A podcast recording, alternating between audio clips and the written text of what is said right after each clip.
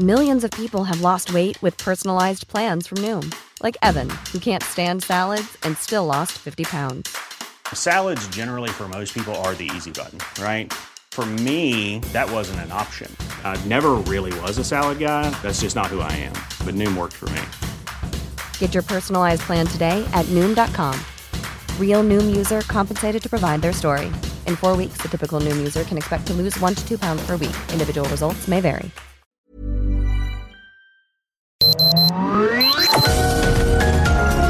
Heraldo Media Group presenta Sergio Sarmiento y Lupita Juárez. Información veraz y oportuna con un toque personal y humano. Por El Heraldo Radio, donde la H suena y ahora también se escucha.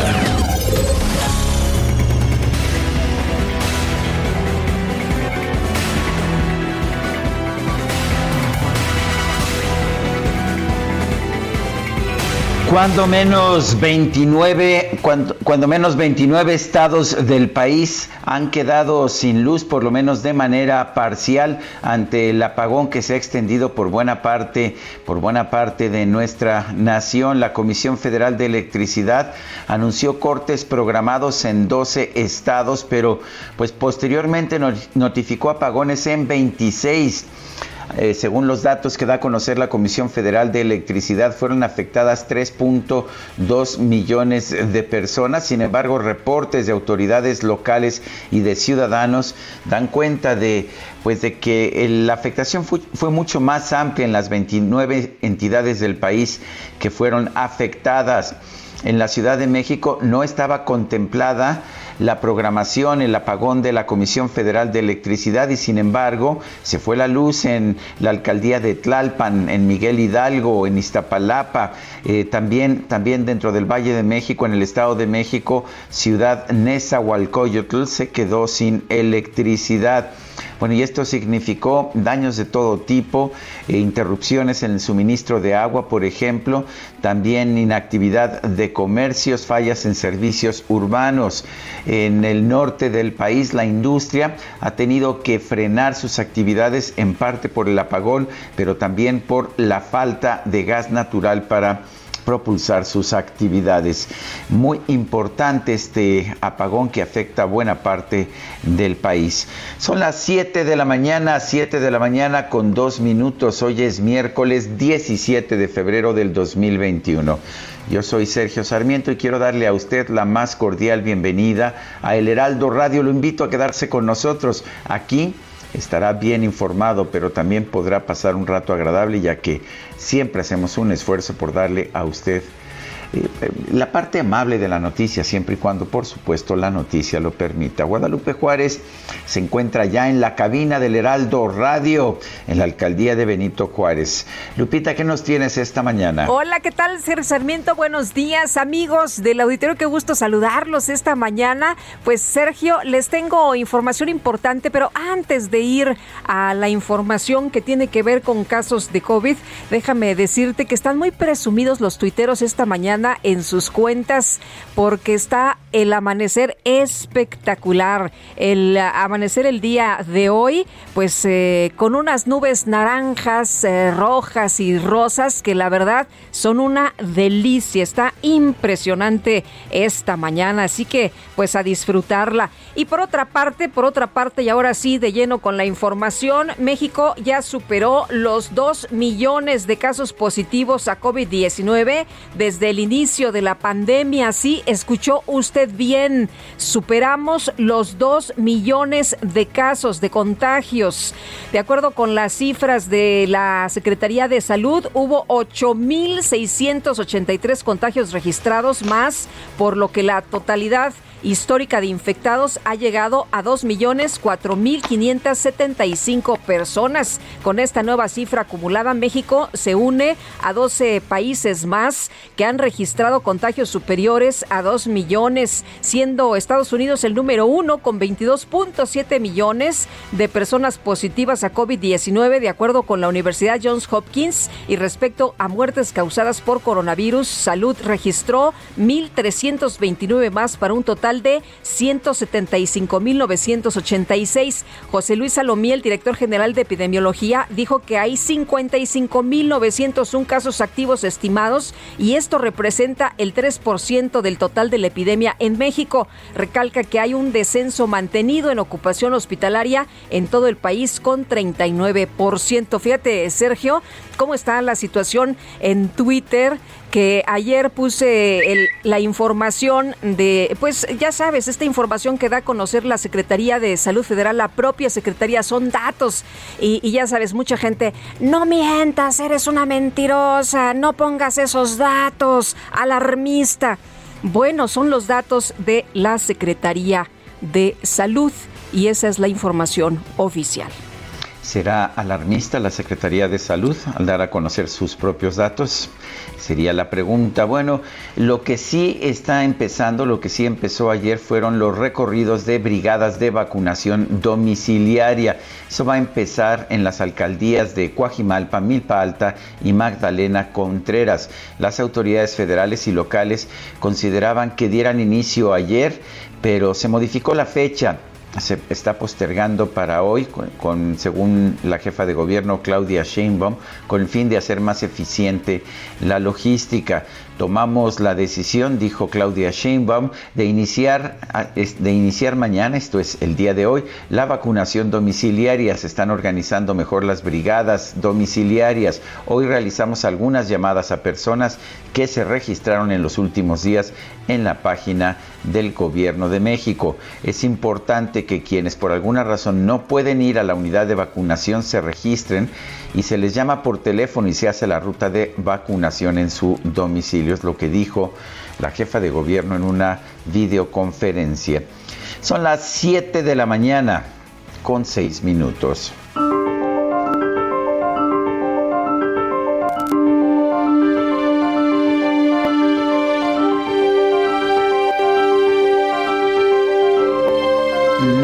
Habrá más apagones. Es lo que dijo Andrés Manuel López Obrador en 2019 después de los apagones de Yucatán. No habrá más apagones.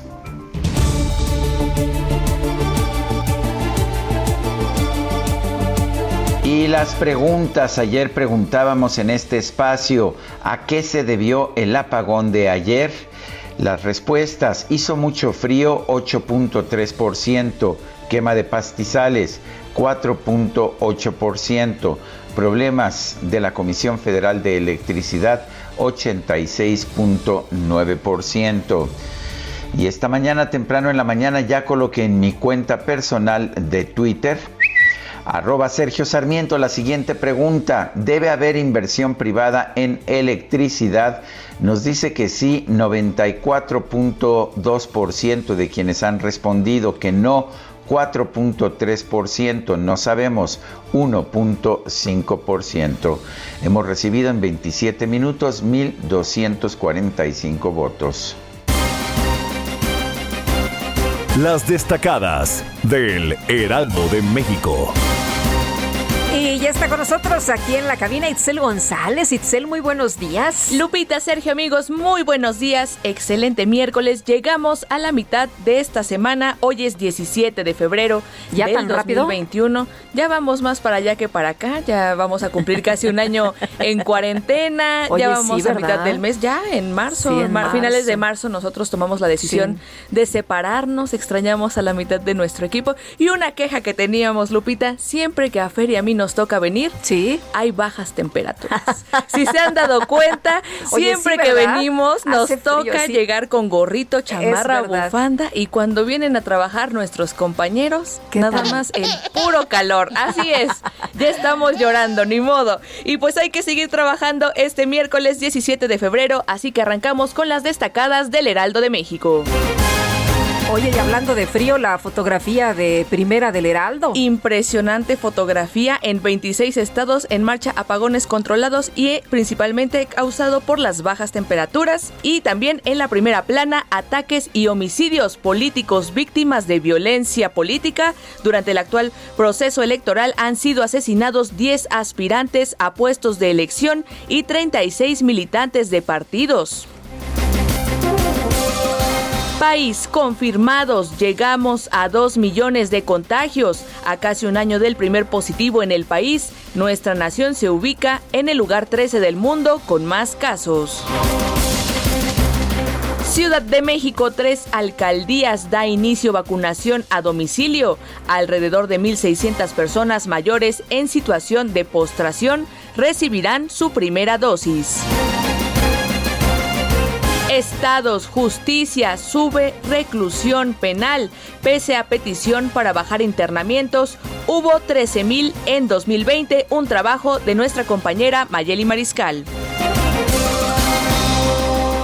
Orbe Vacuna Gate, escándalo sacude a Perú. Cientos de funcionarios se vacunaron en secreto, entre ellos el expresidente Vizcarra. Meta Tokio 2020, atletas en una burbuja, es la medida a tomar para combatir de manera efectiva a la pandemia durante la próxima justa en Japón. Y finalmente, en mercados, negocio con potencial, crece cariño por mascotas. Es un sector que ha tomado relevancia. Se proyecta una expansión de 25% para el año 2021. Lupita, Sergio, amigos, hasta aquí las destacadas del Heraldo. Feliz miércoles. Muchas gracias, Itzel. Ya nuestros amigos tuiteros te están mandando un cafecito para que no tengas tanto frío. Un atolito. Un atolito. Ah, un champurrado. Hombre. Ahorita mandamos al ingeniero Adriana que nos traiga un champurrado a toda la producción. Hasta mañana. Me parece muy bien. Hasta luego, Itzel González. Y nos siguen enviando fotografías de este espectacular amanecer Sergio. Así que muchas gracias a todos los tuiteros que nos están posteando sus imágenes. Hoy es miércoles 17 de febrero del 2021. Vamos a un resumen de la información más importante. El Centro Nacional de Control de Energía, el CENAS, informó que este martes llevó a cabo cortes de carga rotativos desde las 6 de la tarde hasta las 11 de la noche en 12 estados del país, Aguascalientes, Colima, Estado de México, Guanajuato, Guerrero, Jalisco, Michoacán, Nayarit, Puebla, Querétaro, San Luis Potosí y Zacatecas. Sin embargo, los cortes de luz se registraron en por lo menos 26 estados del país. La Comisión Federal de Electricidad informó que a las 19 horas 3.2 millones de usuarios se encontraban sin suministro eléctrico y para las 22.30 esa cantidad se redujo a 713 mil usuarios. Vale la pena recordar que los usuarios son hogares con cuatro o cinco personas en su interior, o sea que hay que multiplicar por cuatro o por cinco. El Comité Nacional de Grandes Presas aprobó la petición de Conagua y el SENACE de recomendar a la Comisión de Manejo de Presas del río Grijalva incrementar temporalmente las extracciones de agua de la presa Peñitas en, Chiapas para apoyar al sistema eléctrico nacional. Y el Centro Nacional de Control del Gas Natural declaró alerta crítica en el sistema de transporte y almacenamiento nacional integrado debido al frío extremo que se registra en el sur de Estados Unidos y que ha afectado el traslado de combustible a nuestro país. El Consejo Nacional de la Industria Maquiladora y Manufacturera de Exportación, INDEX, aseguró que los dos días de apagones en el norte y noreste del país han representado pérdidas para este sector de por lo menos 2.700 millones de dólares. Iván Rivas Rodríguez, director local de Coparmex en Nuevo León, indicó que los apagones de días recientes han afectado al 96.4% de las empresas del estado. Por su parte, Coparmex Nacional señaló que los apagones de los últimos días dejaron en evidencia la urgencia de realizar inversiones públicas o privadas en la generación de energías renovables. Uy, muy distinto de lo que piensa, ¿no? Ayer ya te podrás imaginar la discusión interesante que hubo de que tenemos que defender la soberanía y esto que ha ocurrido ahora, pues es una muestra más bueno, un juez de distrito en materia administrativa otorgó una suspensión provisional para frenar la entrada en vigor del acuerdo de la Secretaría de Energía que restringe la importación y exportación de hidrocarburos y petrolíferos. El Centro de Investigación Económica y Presupuestaria estimó que para el año 2030 la deuda pública de México podría llegar a representar el 69% del Producto Interno Bruto, lo cual se puede corregir con cambios en las políticas públicas actuales. El Consejo Nacional de Evaluación de la Política de Desarrollo Social Coneval informó que en el último año la pobreza laboral en el país aumentó más de tres puntos porcentuales, pasó de 37.3% en el último trimestre de 2019 a 40.7% en el cuarto trimestre del 2020. Este martes el presidente López Obrador anunció que alcanzó un acuerdo con las principales empresas de telefonía móvil para llevar la cobertura de sus servicios hasta las comunidades más apartadas del país. Y por otro lado, el presidente recibió en Palacio Nacional las cartas credenciales de los embajadores de Grecia, República Dominicana, Haití, Arabia Saudita y Pakistán. Una juez federal canceló el trámite de amparo que presentó la defensa del empresario Alonso Ancira en contra de la orden de aprehensión librada en su contra por lavado de dinero. Y por unanimidad, el Tribunal Estatal Electoral de Baja California Sur aprobó sancionar al dirigente estatal de Morena, Alberto Rentería, por incurrir en violencia política de género en contra de la presidenta municipal de Los Cabos, Armida Castro. La diputada de Morena, Wendy Briceño Zuloaga, presidenta de la Comisión de Igualdad de Género de San Lázaro, difundió una carta en la que expresa su indignación y desconcierto por la designación del senador con licencia Félix Salgado Macedonio como candidato de Morena al gobierno de Guerrero, a pesar de las denuncias en su contra por presunta violación. Y Citlali Hernández, la secretaria general de Morena, agradeció a las legisladoras, militantes y simpatizantes del partido que han expresado su indignación por la postulación de Félix Salgado Macedonio, aunque señaló que la última palabra es de la Comisión Nacional de Honestidad y Justicia de Morena. Y mientras tanto, Félix Salgado Macedonio compareció en privado ante la Comisión Nacional de Honestidad y Justicia de Morena para responder por el procedimiento de oficio iniciado en su contra por supuestos actos de violencia de género.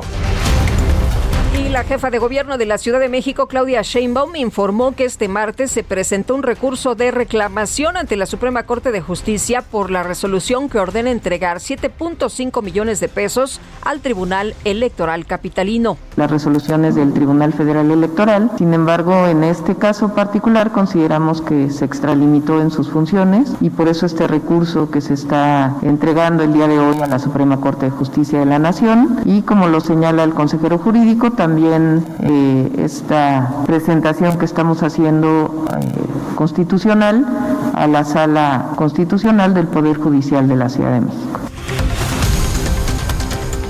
El gobierno capitalino informó también que este miércoles se va a poner en marcha el proceso de vacunación contra el COVID-19 a domicilio.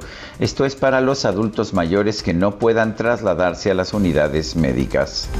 Y la Secretaría de Salud Federal informó que este martes se aplicaron 101.598 vacunas contra el COVID en todo el país, con lo que se llegó a la cifra total de 915.383 dosis administradas. La dependencia también indicó que este martes se registraron 1.329 muertes por COVID-19 y 8.683 contagios. El acumulado subió a 175.986 decesos y 2.004.575 casos acumulados, y más de 2 millones. El canciller Marcelo Ebrard recibió en el Aeropuerto Internacional de la Ciudad de México el nuevo lote de vacunas contra COVID de la farmacéutica Pfizer. Explicó que este será destinado a las segundas dosis de los trabajadores del sector salud. En total son alrededor de medio millón de vacunas. Están destinadas, como lo explicó el señor presidente de la República hoy en la mañana, es la segunda dosis para los trabajadores de la salud, las y los trabajadores de la salud en toda la República.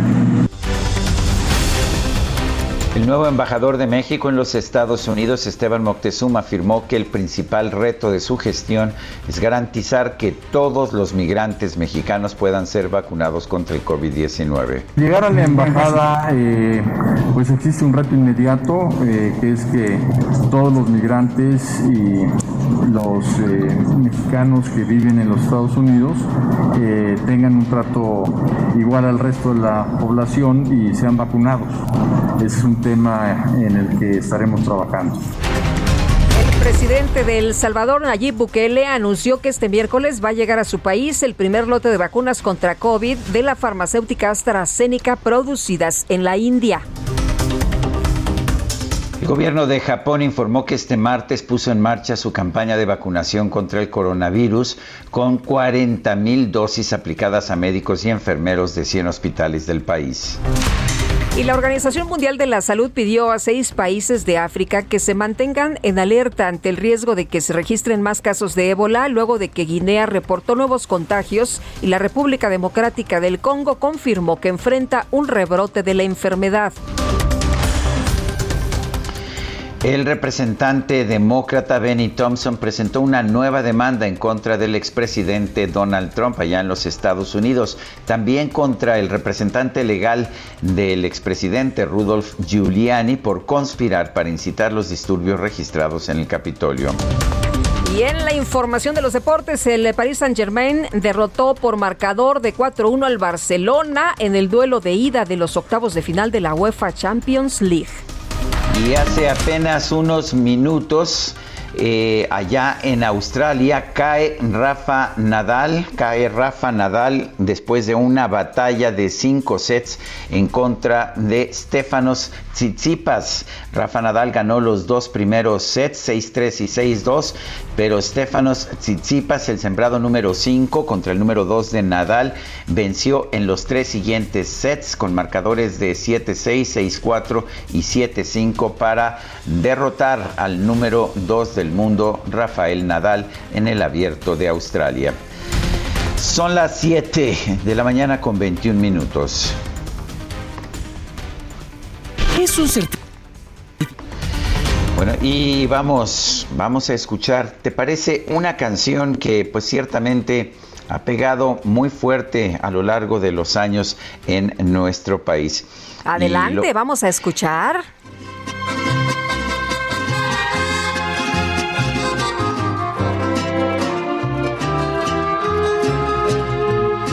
Hablando de mujeres y traiciones, se fueron consumiendo las botellas, pidieron que cantara mis canciones.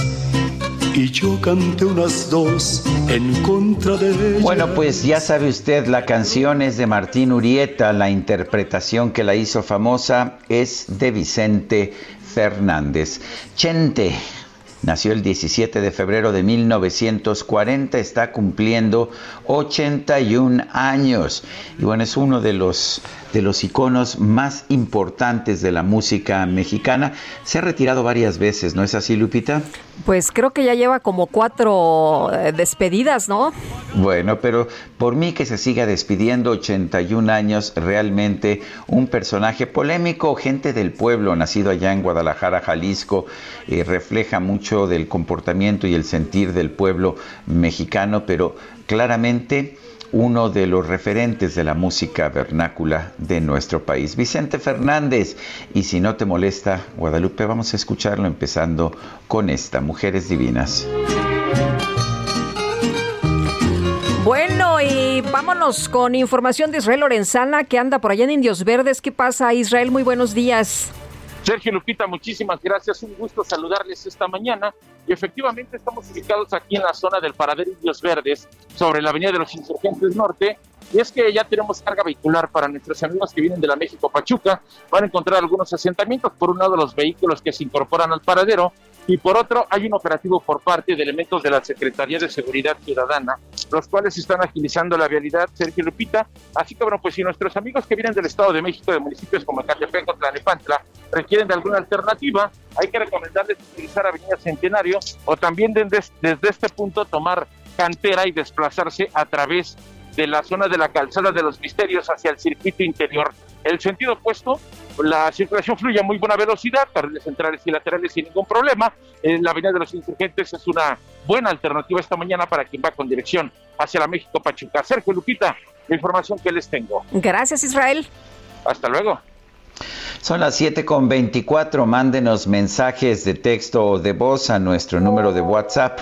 Es el 55 20 10 96 47. Repito, 55 20 10 96 47. Regresamos en un momento más. Sería porque jamás lo traicionaron. Que si alguien opinaba diferente sería porque jamás lo traicionaron.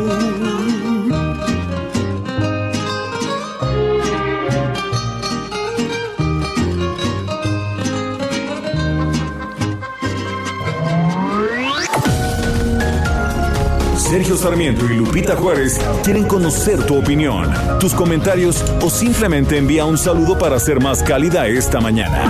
Envía tus mensajes al WhatsApp 5520 109647.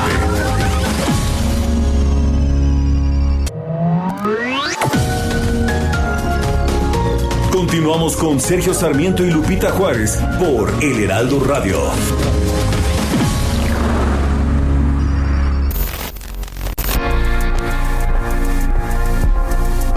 Cada 17 de febrero se celebra el Día del Inventor Mexicano, en honor al natalicio de Guillermo González Camarena, científico, ingeniero y creador mexicano de uno de los inventos de mayor trascendencia mundial, el sistema para transmitir la señal de televisión a colores. En 1940 inventó el sistema tricomátrico secuencial de campos, para transmitir televisión en color en todo el mundo. Seis años más tarde envió la primera transmisión en color desde su laboratorio en las oficinas de la Liga Mexicana de Radioexperimentos en la Ciudad de México. A mediados de la década de los años 60, el ingeniero fusionó el Canal 5, el Canal 2 y el Canal 4 para conformar Telesistema Mexicano, y así fue nombrado asesor técnico de la compañía. El 21 de enero de 1963 iniciaron las transmisiones en colores por el Canal 5, cuyo nombre oficial fue Televisión González Camarena S.A., con la serie para niños Paraíso Infantil. También le interesaba que su sistema se utilizara para alfabetizar y en coordinación con la Secretaría de Educación Pública proyectó lo que más adelante se conocería como el Sistema de Educación de Telesecundaria. El 18 de abril de 1965, cuando regresaba de inspeccionar el transmisor repetidor de Canal 5 en el Cerro de las Lajas, Veracruz, tuvo un accidente automovilístico en el que falleció a los 48 años de edad. En señal de duelo, se interrumpieron las transmisiones de televisión durante todo el día.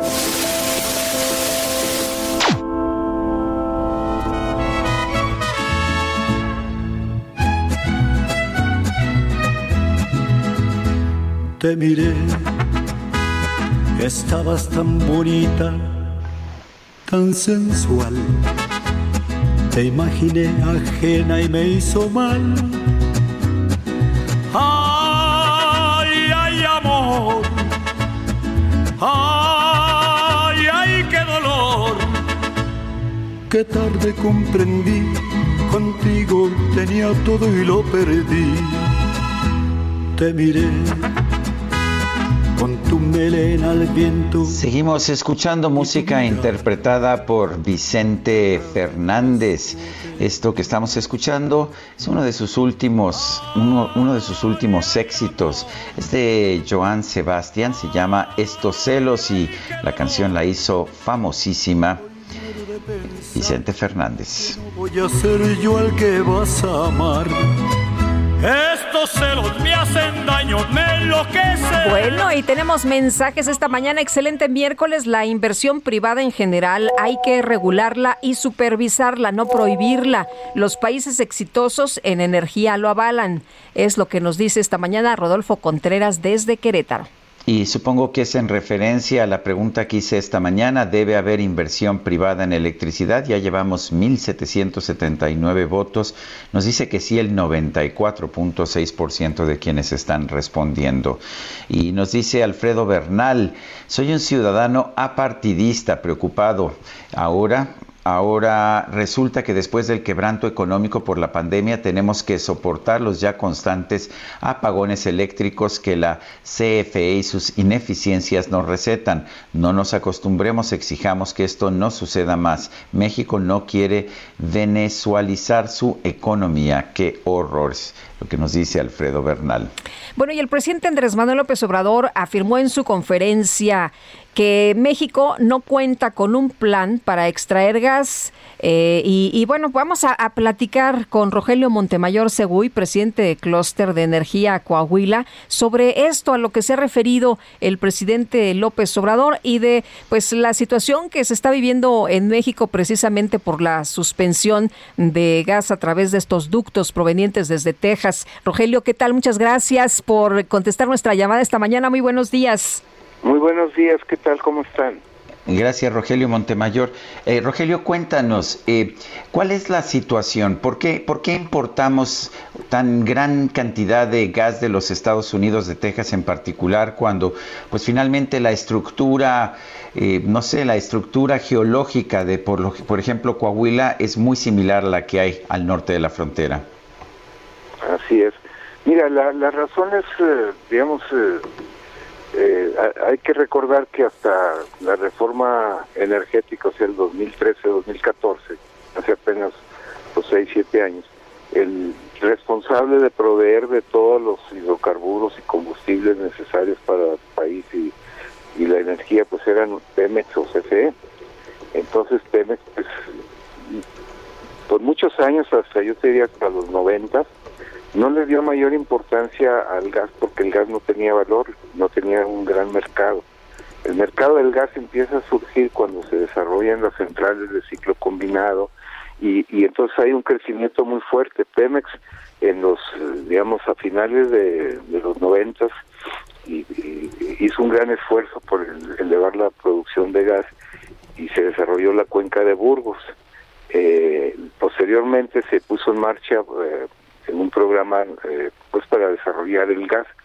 Sin embargo, pues la insuficiencia de recursos de Pemex asociada pues al régimen fiscal que padece, pues impidió que se invirtiera lo necesario. En ese contexto se da la reforma y la reforma pues, reconoce el problema. Para entonces las necesidades de gas habían crecido bestialmente y la producción estaba declinando lo cual te implicaba que estabas importando del orden de 5 mil millones de pies cúbicos diarios de gas, que es una barbaridad, es casi este pues el 70 o más por ciento de lo que necesitas para generar para generar electricidad y para lo que necesitas para otros usos. Este y el gas también hay que considerar en esto el gas ha ido ganando terreno como como combustible o como energía eh, primaria en la mayor parte de los usos. En, en, excepto transporte, en todos los demás usos, predomina ya el gas. Bien, entonces, sí había un plan, la reforma, la reforma energética planteó un plan, había un plan quinquenal de desarrollo donde se iban a ir realizando las, las rondas y estas rondas incluían un montón de campos donde hay una pues gran cantidad de reservas de gas. Quiero ser muy claro, México tiene suficiente gas para ser autosuficiente, necesitamos desarrollarlas. Y estas reservas de gas tienen las características de encontrarse en eh, campos de hidrocarburos no convencionales o en el mar profundo. Entonces, necesitas para las lo que sería más rápido desarrollarlas de tierra son básicamente recursos no convencionales y eso requiere fracking. Entonces, este este gobierno prohibió las rondas, las suspendió. Cuando se da la transición de un gobierno a otro, está una ronda que incluía varios campos allá en, la zona de Tamaulipas, que eran zonas de, no convencionales. La razón por la que se tardaron en incluir los campos no convencionales en las rondas fue porque requieren una regulación ambiental eh, más estricta que lo que son los convencionales y el gobierno se tardó en desarrollar esta regulación y cuando estuvo lista empezaron a incorporar y había previstos más de 100 de 100 campos este, de hidrocarburos, la mayor parte de ellos de gas para haberse desarrollado pues en 2018, 2019, 2020, etcétera. Entonces, pues eso se suspendió. Sí. Eh, Rogelio, ¿le pusieron más atención a otras eh, eh, pues cosas que le interesan más al presidente y se descuidó precisamente este tema de la inversión para extraer gas? Totalmente. Este, si tú revisas el plan, el plan de nacional de desarrollo no habla ni de ecología, ni habla de ambiente, ni habla de gas, ni de renovables. Habla solamente de petróleo y de refinación la política energética de este gobierno es producir más petróleo y refinar más petróleo para dejar de importar gasolina. Y esa es una, esa es una, eh, yo, yo no sé, la verdad no entiendo, porque si tú analizas, o sea, nosotros importamos mucha gasolina e importamos mucho gas. Sí. Pero ¿cuál es el problema? La gasolina, si Estados Unidos, que es nuestro principal proveedor, te deja de vender por alguna circunstancia, y ha sucedido ya, cuando un ciclón afectó la costa del Golfo en Estados Unidos y pararon varias refinerías, ¿qué pasó? Se dejaron de surtirnos y Pemex lo trajo de Indonesia y lo trajo del sudeste asiático. El costo adicional, pues es el flete, nada más. En cambio, en el caso de gas, la dependencia sí es un problema de seguridad nacional, porque tú no puedes sustituir rápidamente la importación de gas por ducto. No tenemos capacidad para traerlo licuado, tenemos capacidad para, para importar el, el 20% de lo que necesitamos, nada más. Y construir esas plantas pues nos llevaría, no sé, 5 o 10 años. Sí. Oye, y, tengo entendido, por ejemplo, que no hay capacidad de almacenamiento, que en eh, Estados Unidos, eh, si tienen algún problema, tienen capacidad como de 65 días de, de almacenamiento y en Europa tienen una previsión de hasta 100 días. Así es, mira, los países que no tienen gas, incluso los que lo tienen como Rusia y Estados Unidos. Rusia tiene 66 días, Estados Unidos 65, Holanda tiene 150 días de almacenamiento, Alemania 100, Italia 92, Canadá 85, China, que es un gigante, tiene 25, nosotros tenemos dos días. Y proyectos de almacenamiento que estaban en marcha fueron suspendidos. Entonces, aquí la gravedad del problema, aparte de lo que estamos sufriendo pues todos los mexicanos, porque yo creo que ya nos está alcanzando a todos los cortes de luz. Aquí en, la casa de ustedes llevamos ya dos noches este, sin, sin calefacción porque no hay luz ni agua y este y obviamente pues no es agradable dormir con tanta cobija y tal y esto pues, imagínate que no tiene esas facilidades este ¿por qué no se asume el problema? O sea, es muy triste que, y aquí quiero citar a una, una frase, parafrasearle un poco de que se le atribuye a Angela Merkel, dice, los, los presidentes no heredan problemas, se supone que los conocen de antemano, por eso se hacen elegir para gobernar con el propósito de corregir dichos problemas. Culpar a los predecesores es una salida fácil y mediocre. ¿Por qué, ¿Por qué no abordamos el problema? Tenemos el gas, podemos resolverlo. Necesitamos ponernos a trabajar pero, este gobierno está sordo. Mira, en, el 2019, en mayo, fuimos un, en mayo y antes de mayo y después de mayo fuimos como unas cinco veces a la Cámara de Diputados a plantearles el, reto del gas y hacerles ver la, la urgencia de que se abordara el tema del gas porque eh, lo veíamos y lo seguimos viendo como un problema de seguridad nacional que tenemos. Y como sabemos que los proyectos petroleros no son proyectos de que hoy le toman la decisión y mañana sucede, que lleva varios años. Entonces, eh, Rogelio, una, una pregunta más. Eh, ¿Estados Unidos es el villano en, en este escenario que estamos viviendo? Perdón, no, te escuché. ¿Estados Unidos es el villano en este escenario que estamos viviendo, como se ha discutido? No, yo no lo pondría como villano. O sea, ellos tienen, o sea, lo que lo que ellos están teniendo allá, lo que este, pues tuvieron una un clima muy adverso. Este, algunas de las este, han tenido problemas de producción de gas. El precio, como la demanda por dado el clima se fue a los cielos, el precio se fue a los cielos, pues ellos prefirieron venderles allá, pero prefirieron venderles allá porque CFE no tenía contratos de largo plazo establecidos.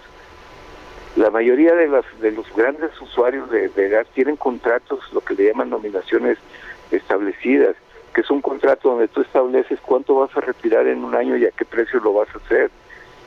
CFE no lo quiso hacer este año, según dicen los los, los todos los traders en, en, en, gas, y estaba comprando en el mercado spot, entonces el mercado spot se te va de 6 dólares a 200, pues obviamente no compraron y esa es la circunstancia que estamos viviendo. Pero eso no es problema de ellos, es problema de nosotros.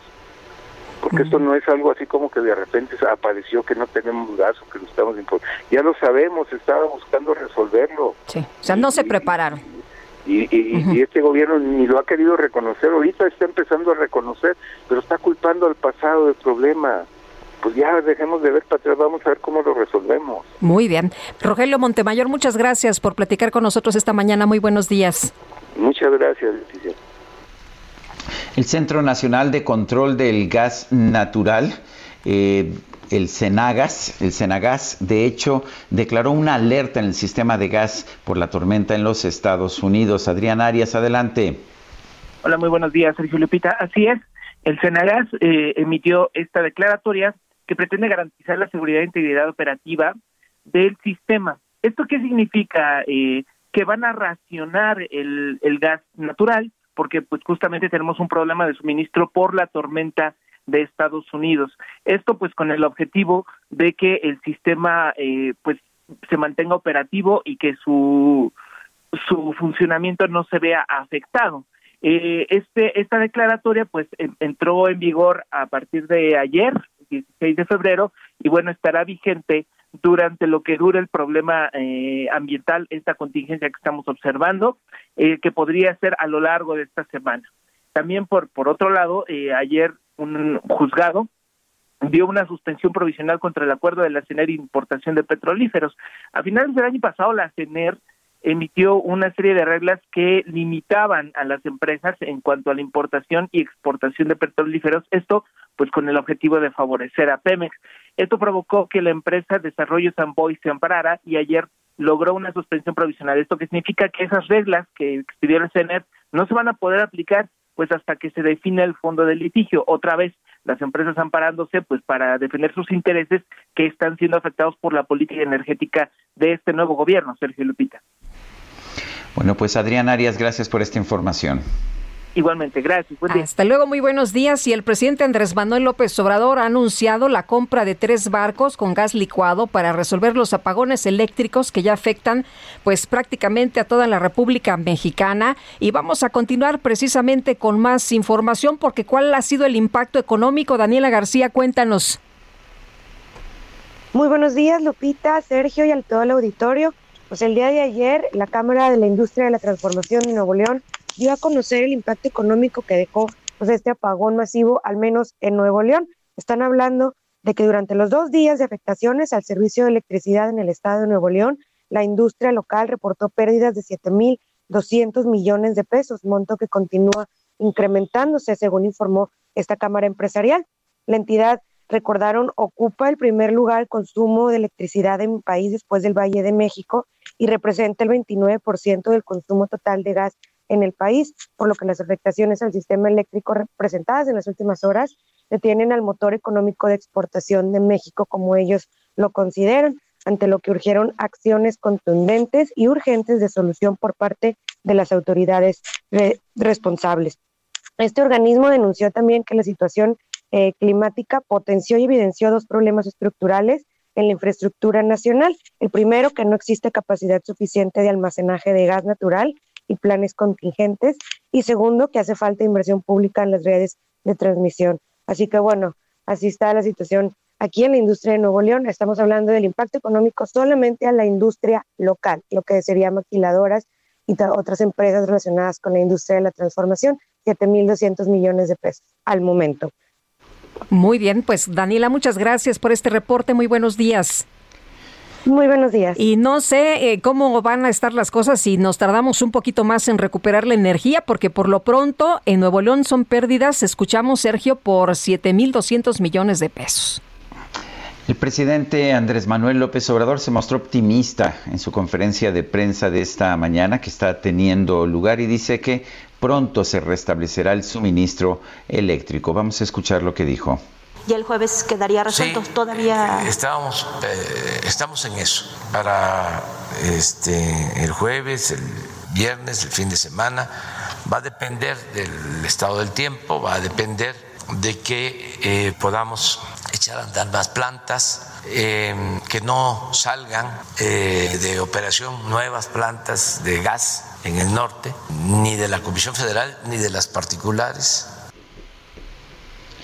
Bueno, pues es lo que está diciendo, que espera que el jueves se regularice la situación. Vamos a ver si esto ocurre. Pues sí, y por lo pronto, pues ahí el anuncio de esta compra de tres barcos con gas licuado para resolver estos apagones eléctricos. Y bueno, por otra parte, por otra parte, les quiero comentar que por este apagón eh, están pidiendo la comparecencia de Rocío Nale y también de Manuel Bartlett de la CFE. El legislador perredista Antonio Ortega dijo que el impacto por el corte de electricidad en seis estados podría superar los 50 mil millones de de pesos. Y bueno, pues el grupo parlamentario del PRD demandó la comparecencia de la secretaria de Energía Rocío y también de los titulares de la CFE de Manuel Bartlett y del Centro Nacional de Control de Energía de Gonzalo Meléndez para que expliquen las probables omisiones que propiciaron el mega apagón de ayer en seis estados con afectaciones a más de 4.7 millones de consumidores. Son las 7 de la mañana con 49 minutos. Vamos con Mónica Reyes. Nos tiene información. Mónica, adelante. Buenos días. Muchas gracias, Sergio Sarmiento, Lupita Juárez. Muy buenos días, qué gusto estar con ustedes en este su programa. Y también con Pau Sass, porque Pau nos viene a platicar del tratamiento más famoso y novedoso entre todo Europa y en México. Vamos también a adquirirlo, ¿verdad, mi querida Pau Sasso? Se trata del amor, del placer. Cuéntanoslo todo, por favor. Así es, mi Moni. Pues hoy les quiero platicar de Black is the New Blue, que es una belleza, Moni. ¿Qué es esto? Es un suplemento alimenticio que le está rompiendo en todo el mundo, así como lo dijiste. ¿Y por qué le está rompiendo? ¿Qué beneficios nos da? Bueno, si usted quiere mayor potencia, mayor placer cuando tenga relaciones íntimas con su pareja, pues esta es la solución. No sé si recuerden ustedes que existían las pastillitas azules que nos daban resultados de cuatro horas, pero lamentablemente nos daban dolor de cabeza, hipertensión, incluso infartos. Bueno, pues la tecnología avanzó y sacó esta joya que es Black is the New Blue. Así que marque en este momento al 800 23 mil 800 230 mil porque si usted marca en este momento, en la compra de uno, ¿qué crees, mi moni? ¿Qué? Les voy a regalar otro, ¿cómo ven? En la compra de uno se lleva otro, así es, así que llame al 800 230 mil 800 230 mil para poder llevarse esta maravilla de tratamiento, porque de verdad les digo que quien ya lo ha probado jamás regresa al antiguo tratamiento. Así que llame en este momento al 800 230 mil para llevarse Black is the New Blue. Es momento de celebrar con nuestra pareja, no solo febrero, sino todos los meses meses llenos de amor, meses llenos de pasión. ¿Cómo ves, mi Moni? Muy bien, pues vamos a marcar en este momento, queridos amigos del Heraldo Radio. Es importante que se animen y sobre todo hagan esa llamada ahora. Muchas gracias, Pausazo. Gracias a ti, mi Moni. Regresamos con ustedes, Sergio Sarmiento, Lupita Juárez. Un abrazo. Abrazo, Mónica Reyes, gracias. Y regresamos con información de Javier Ruiz, que anda por allá en Coajimalpa. ¿Y qué pasa por allá? ¿Cómo va la vacunación? Javier, cuéntanos. Hola Lupita, Sergio, ¿qué tal? Excelente mañana. Pues Lupita, Sergio, se lleva a cabo el tercer día de vacunación. Nos encontramos justamente a un costado casi de la alcaldía Coajimalpa, para ser exactos a las afueras de la escuela secundaria Dolores Ángeles Castillo, donde se está llevando pues a cabo este tercer día de vacunación. El día de hoy le toca a todas las personas que empiecen con Q y terminen justamente con la letra Z en su apellido paterno. Esto va a ser únicamente el día de hoy. Hay que recordar que solo hay 500 fichas y mencionar también, Lupita Sergio, que a partir del día de hoy comienza la vacunación a domicilio a todas las personas de la tercera edad. En esta ocasión, Lupita Sergio, pues se van a hacer eh, a través de internet, se van a hacer citas, se les va a dar un número de folio y se les va a indicar a las personas de la tercera edad o a sus familiares qué día va a llegar a este punto eh, la brigada de vacunación. Únicamente mencionar que son 48 brigadas, y la cual va a estar conformada con personal de la Secretaría de Seguridad Ciudadana. Principalmente van a operar 96 motociclistas en el resguardo de ellas. Son 20 eh, brigadas en la colonia Magdalena Contreras, 19 en Coajimalpa y 9 más en Milpa Alta. Mencionar también que el día de hoy, pues eh, muchas personas nuevamente se están vacunando desde muy, bueno, están llegando desde muy temprano para vacunarse. Algunas de ellas han llegado desde las 3 de la madrugada para poder pues ser de las primeras personas que sean eh, vacunadas, así que hay que tomarlo en cuenta. Las recomendaciones que nos están dando pues, el personal de vacunación es que vengan bien hidratados, bien alimentados, que tomen sus medicamentos y posteriormente se les va a aplicar esta vacuna. Hay que recordar que es un proceso de aproximadamente dos horas mientras se les vacuna y posteriormente se les pone en observación. De momento, Lupita, Sergio, el reporte que tenemos. Javier, muchas gracias. Muy buenos días. Estamos atentos, hasta luego, buen día. Hasta luego, ya se redujo de 7 a 2 horas. Bueno, pues distinta la situación a lo que vimos el lunes. Sin duda, y qué bueno que se, está, eh, se están organizando mejor. Son las 7 de la mañana con 53 minutos. ¿Por qué no nos manda un mensaje de voz o un mensaje de texto a nuestro número de WhatsApp? Se los proporciono con, con toda pues con toda con todo gusto es el 55 20 10 96 47 repito 55 20 10 96 47 Guadalupe Juárez y Sergio Sarmiento estamos en el Heraldo Radio. Qué tarde comprendí contigo tenía todo y lo perdí. Te miré con tu melena al viento y tu mirar, al ras de tu escote, tu lunar. Ay, ay, amor, ay, Hoy muero de pensar que no voy a ser yo el que vas a amar. Estos celos me hacen daño, me enloquecen. Sergio Sarmiento y Lupita Juárez quieren conocer tu opinión, tus comentarios o simplemente envía un saludo para ser más cálida esta mañana. Envía tus mensajes al WhatsApp 5520 109647.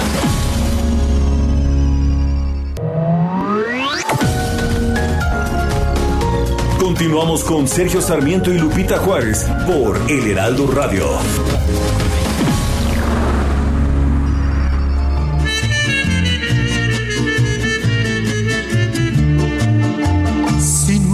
amor se acaba, si nuestro amor termina, ya no me queda nada para vivir la vida. Si ya olvidaste todo, también tus juramentos y llenaste de lodo mi mundo de recuerdos.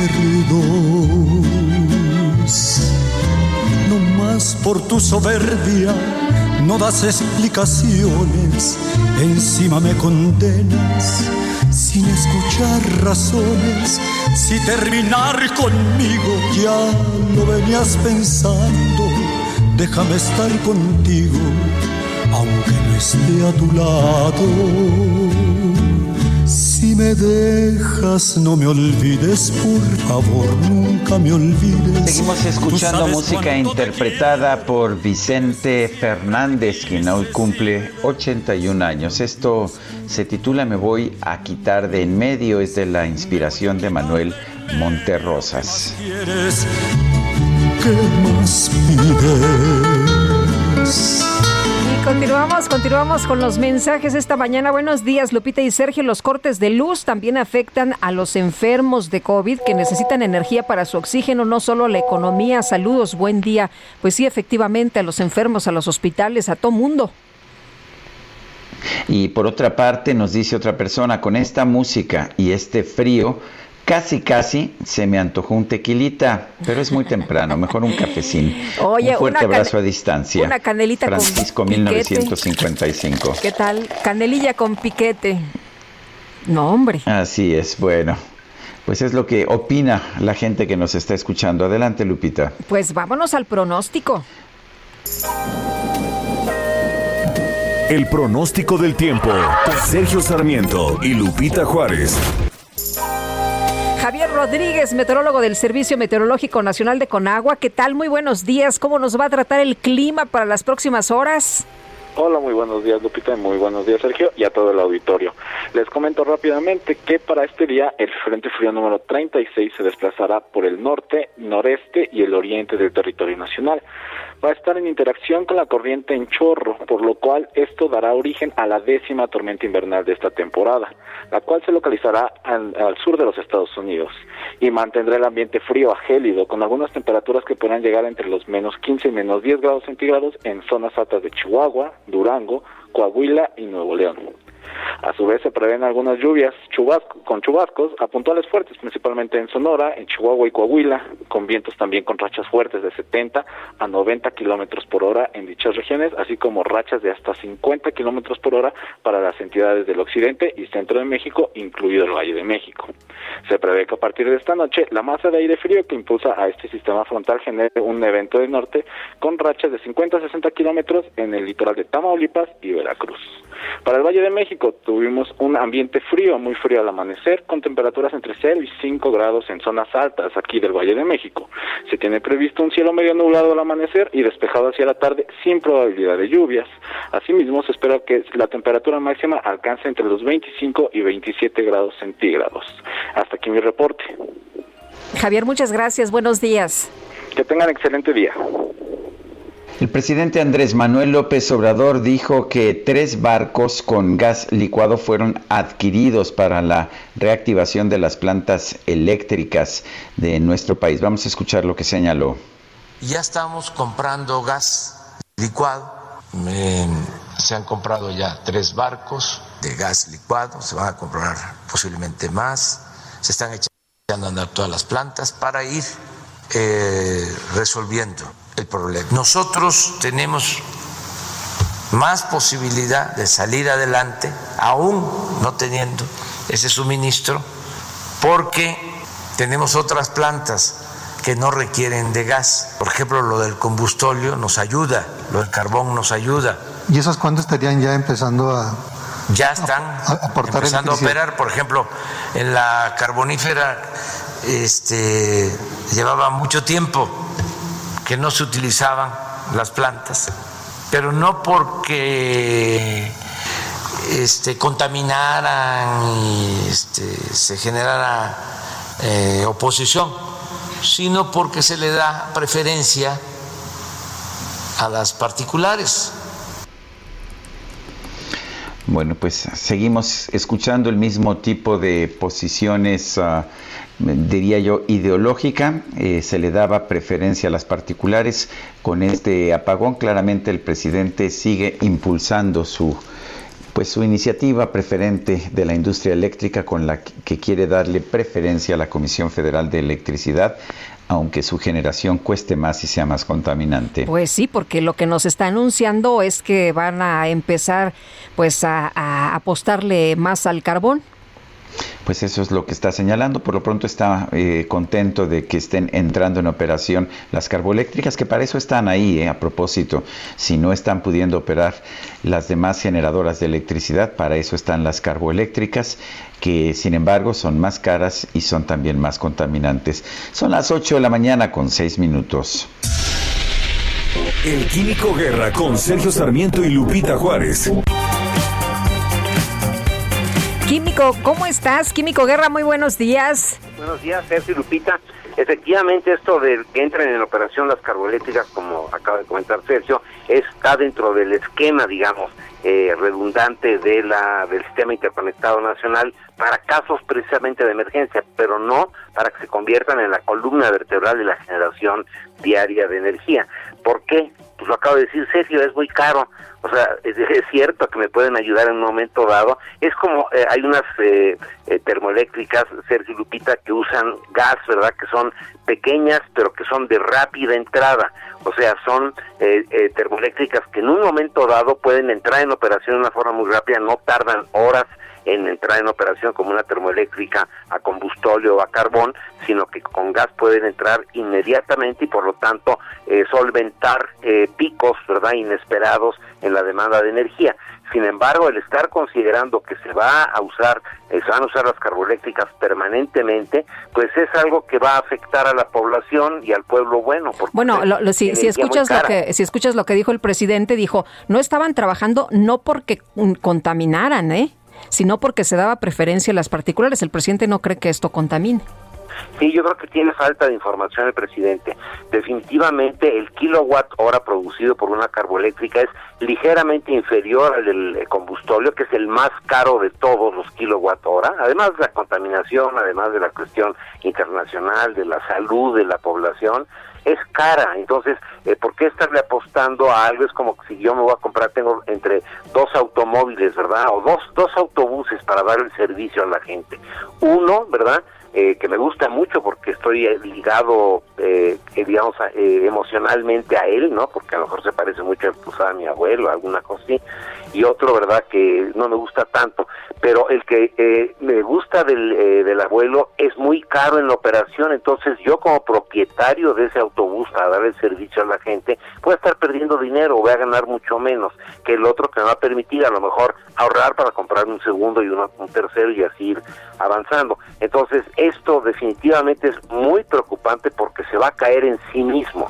O sea, eh, algo que es caro per se, o sea, que está intrínsecamente caro en su operación, pues no va a ser tolerado por la población. Además, le va a quitar grados de libertad al presidente para hacer política, porque al amarrarte a ti presupuestos, porque ¿de dónde va a salir la operación de esas carboeléctricas? Pues del presupuesto. Entonces, me va a amarrar presupuesto que yo quería usar para darle dinero a los jóvenes, para darle dinero a los viejitos, a los a las madres solteras, etcétera, no lo voy a poder hacer porque lo estoy metiendo en una termoeléctrica que me produce kilowatt hora muy caro. Entonces, ese debe ser el eh, principal eh, criterio para discriminar entre una forma y la otra. Muy bien. Entonces, a mí me parece que lo que comentó Sergio es muy cierto. Iba yo a comentar otras cosas, pero no, no me resistí. muy bien. Es el tema del día. bueno. Gracias, Químico. Muy buenos días. Bueno, el Centro Nacional de Control de Energía, el SENACE, recurrió por segundo día consecutivo a los apagones programados en distintos estados del país, esto para compensar la falta de gas natural. Guillermo García Alcocer es profesor académico del ITAM. Él fue comisionado presidente de la Comisión Reguladora de Energía. Guillermo García Alcocer, otra vez, qué gusto escucharte. ¿Cómo estás? Un fuerte abrazo. Un gran abrazo, Sergio. Un saludo también a Lupita que anda Hola, ¿qué tal? Buenos días. Eh, a ver, Guillermo, en, en, primer lugar, ¿por qué estamos viendo esta situación? ¿Qué hicimos mal? Bueno, yo creo que el primer elemento que hay que tomar en cuenta para tu amable auditorio, Sergio y, Sergio y Lupita, este, es que esta es una consecuencia del cambio climático no podemos pasar por alto que estas temperaturas y estas condiciones extremas que se están viendo en el norte de México y en el sur de Estados Unidos no es lo que se había observado en los últimos 100 años. Conforme vaya avanzando el proceso del cambio climático y no tomemos medidas para combatirlo decididamente, estos eventos van a ser más recurrentes y van a aparecer cada vez más seguido. Entonces hay que tener ese primer punto en cuenta. El segundo es que eh, México ha dejado de producir gas por muchos años. Eh, tenemos las grandes cuencas eh, de Burgos, tenemos un gran potencial de shale, de, gas, que requiere de la fractura hidráulica y eso se ha abandonado. De hecho, había una ronda 3 programada para estos para el, año antepasado y fue suspendida. Entonces, nos hemos negado a producir gas en México. ¿Qué alternativa hemos tenido? Pues la de comprar gas barato en Estados Unidos, que eso ha sido pues un buen negocio para México, ¿no? Comprar gas que se produce a muy bajos costos desde allá.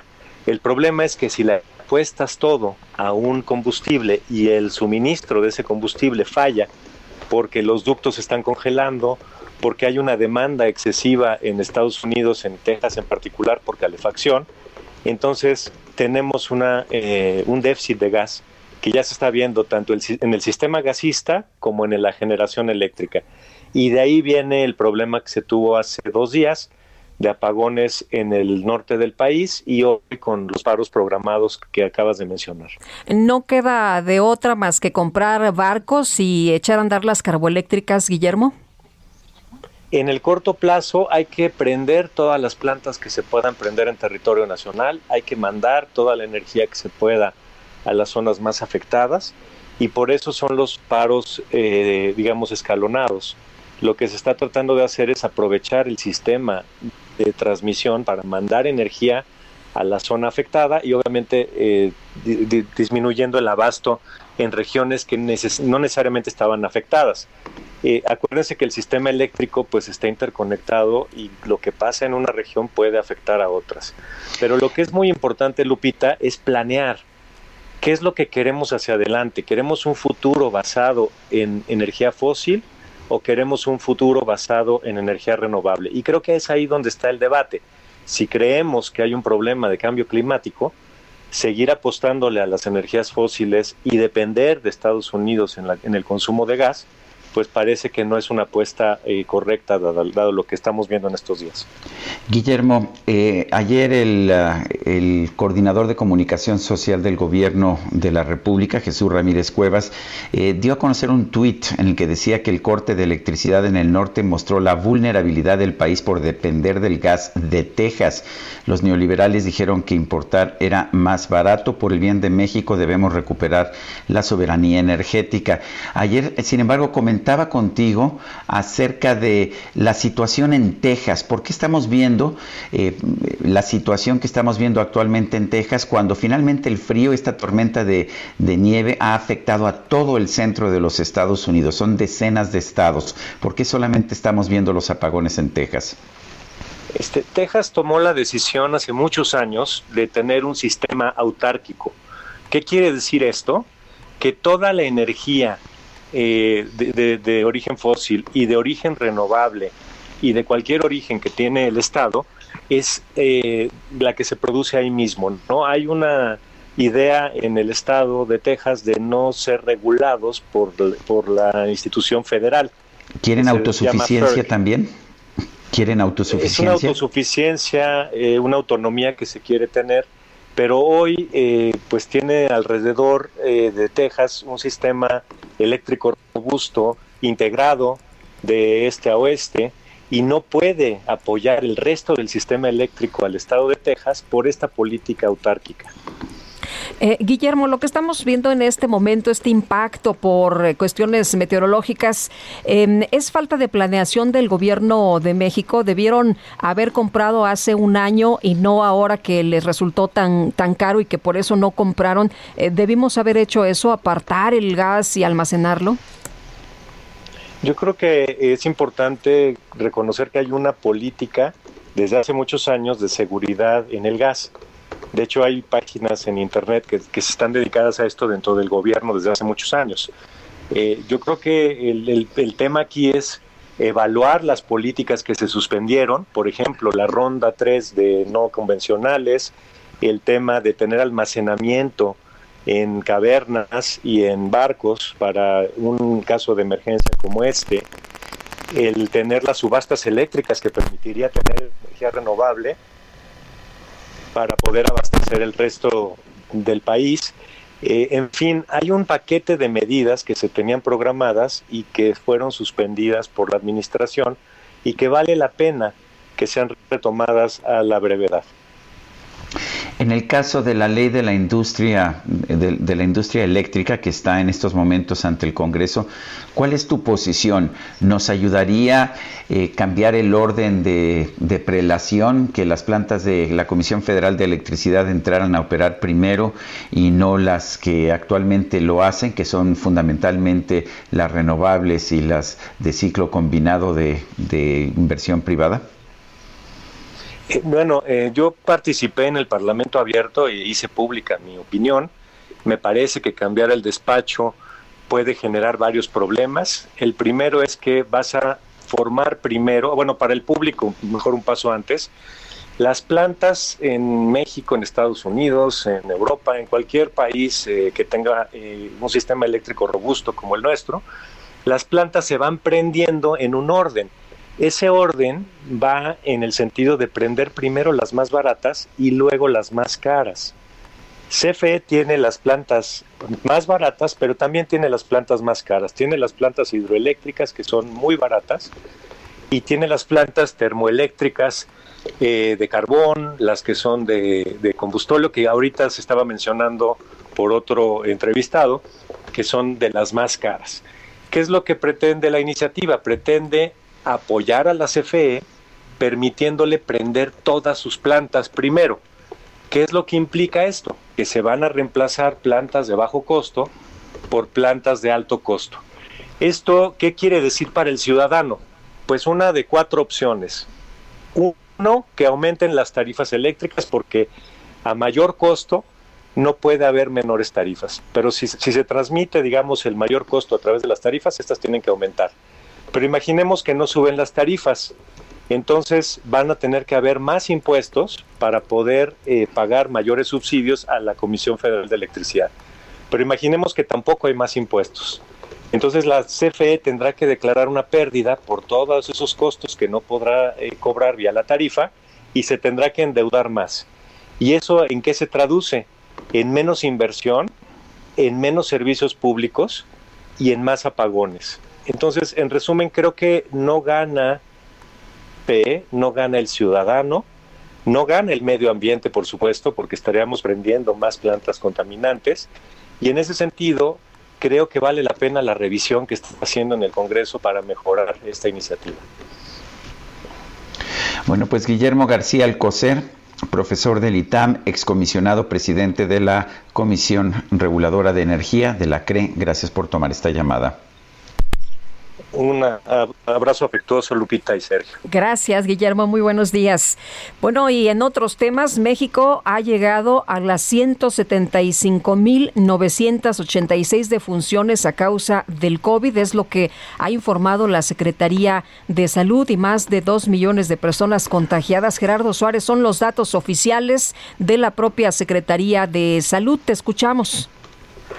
Buenos días, Sergio Lupita. México rebasó los dos millones de casos confirmados de COVID-19, informó la Secretaría de Salud. Anoche se acumularon, para ser exactos, dos millones cuatro mil quinientos setenta y cinco casos positivos de coronavirus SARS-CoV-2, de acuerdo con el reporte técnico diario de la dependencia federal.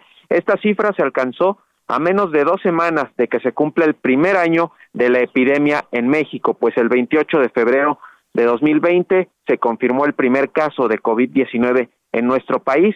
Con esta cantidad de casos positivos, México se coloca en el lugar número 13 del mundo con más contagios confirmados, aunque cabe recordar que nuestra nación es una de las que realiza menos pruebas diagnósticas. En comparación con el día anterior, anoche se notificaron más de ocho mil nuevos casos y en cuanto a las defunciones, se acumularon 175.986 fallecimientos por COVID-19, lo que representa 1.329 nuevos fallecimientos respecto a las cifras del día anterior. Este es el reporte. Gracias, Gerardo. Muy buenos días. Buenos días.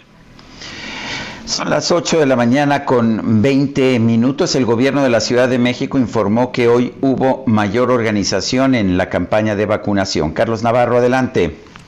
Buenos días, Sergio Lupita. Les saludo con gusto a ustedes y al auditorio bien. A diferencia del primer día donde hubo largas filas y problemas en la logística, ayer hubo mayor organización para que personas de 60 años o más fueran vacunados en las alcaldías Coajimalpa, Magdalena, Contreras y Milpalta en la Ciudad de México. Así lo destacó la jefa de gobierno Claudia Sheinbaum, quien habló de la coordinación entre las distintas dependencias. Escuchemos.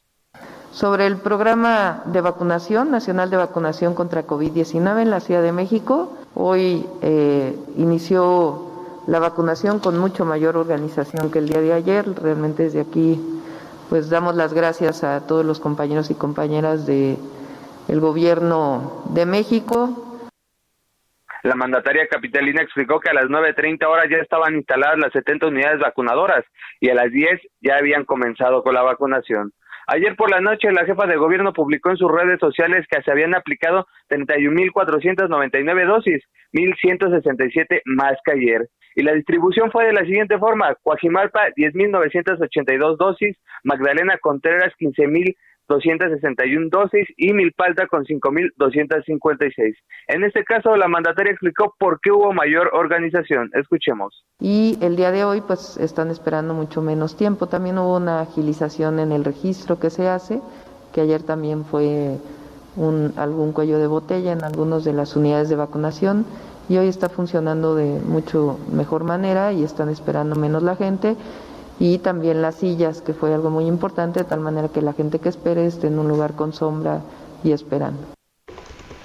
Estados habían aplicado 30.332 dosis, por lo que en dos días ya suman más de 61.000 dosis aplicadas de la vacuna contra COVID-19 a adultos mayores. Sergio Lupita, la información que les tengo.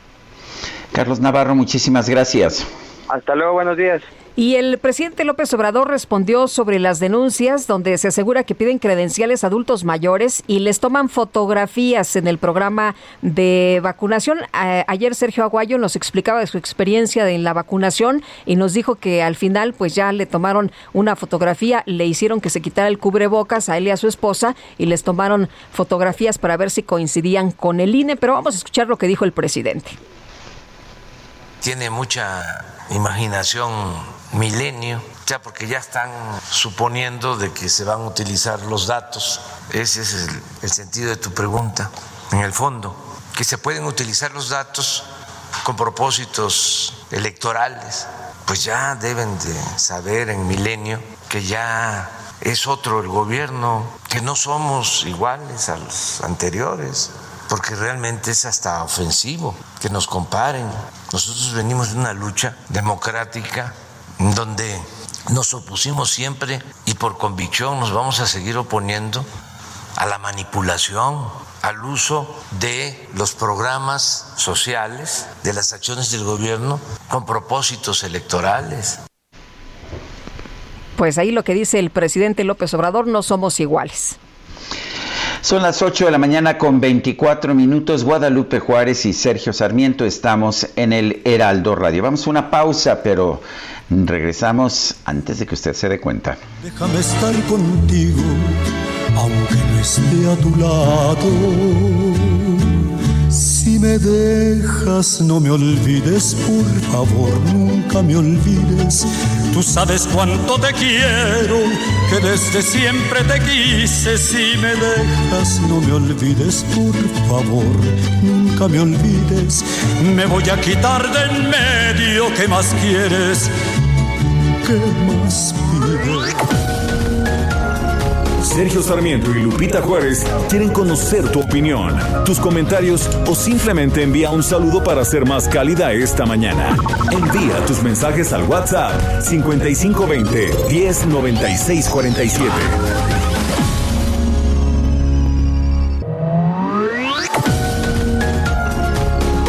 Continuamos con Sergio Sarmiento y Lupita Juárez por El Heraldo Radio.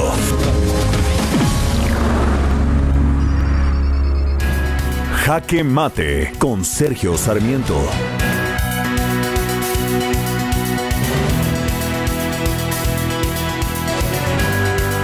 El apagón que está afectando a buena parte de nuestro país nos deja muchas lecciones, pero no son necesariamente las lecciones que cree el gobierno de la República.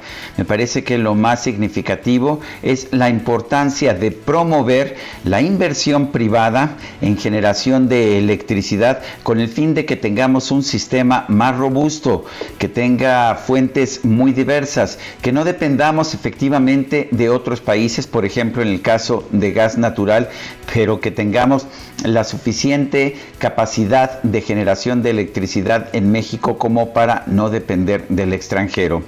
Cómo disminuir la actual dependencia que tenemos del gas natural que viene de Texas, pues simple y sencillamente ver lo que han hecho los tejanos. Ellos transformaron la industria de generación de gas en su país simple y sencillamente con la aplicación de una tecnología llamada fractura hidráulica, el fracking. Pero nosotros prohibimos esta misma tecnología y por lo tanto estamos obligados a comprar el gas pero no podemos producirlo aquí a pesar de que tenemos las condiciones para producirlo. La, respuesta a la situación de estos apagones no es concentrar más la electricidad en una sola empresa monopólica del Estado como la Comisión Federal de Electricidad. No, la respuesta es exactamente la contraria. Tenemos que diversificarnos, tenemos que tener tanta inversión como se pueda. No estamos en un momento en que podamos prohibir la inversión productiva en electricidad electricidad. Me parece que esto es algo que debemos de entender. Yo soy Sergio Sarmiento y lo invito a reflexionar.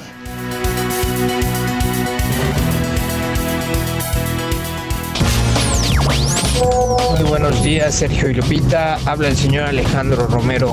Hay algunos taxis que ya estamos convertidos a gas, gasolina. En este caso, el automóvil que yo traigo eh, está convertido a gas natural. A partir del día de ayer en la noche ya no están surtiendo gas natural. Yo quisiera saber en algún momento qué va a llegar a pasar cuando llegue a nuestros hogares y qué tiempo estaríamos sin el servicio de gas, gas natural. Muy buenos días, hablo de Acapulco Guerrero, primero para saludarlos y después para felicitarlos por su valioso programa y seguido lo escucho. También ahí mando una foto, un video. Así se encuentra Acapulco, hundido en la basura por donde quiera que usted vaya, así se encuentra. Recordando tiempos atrás, así lo dejó Evodio Velázquez y ahora si quiere lanzar ahí un llamadito al gobierno para que eche un ojo aquí a todos esos puntos negros de basura que hacen más contaminación a la pandemia.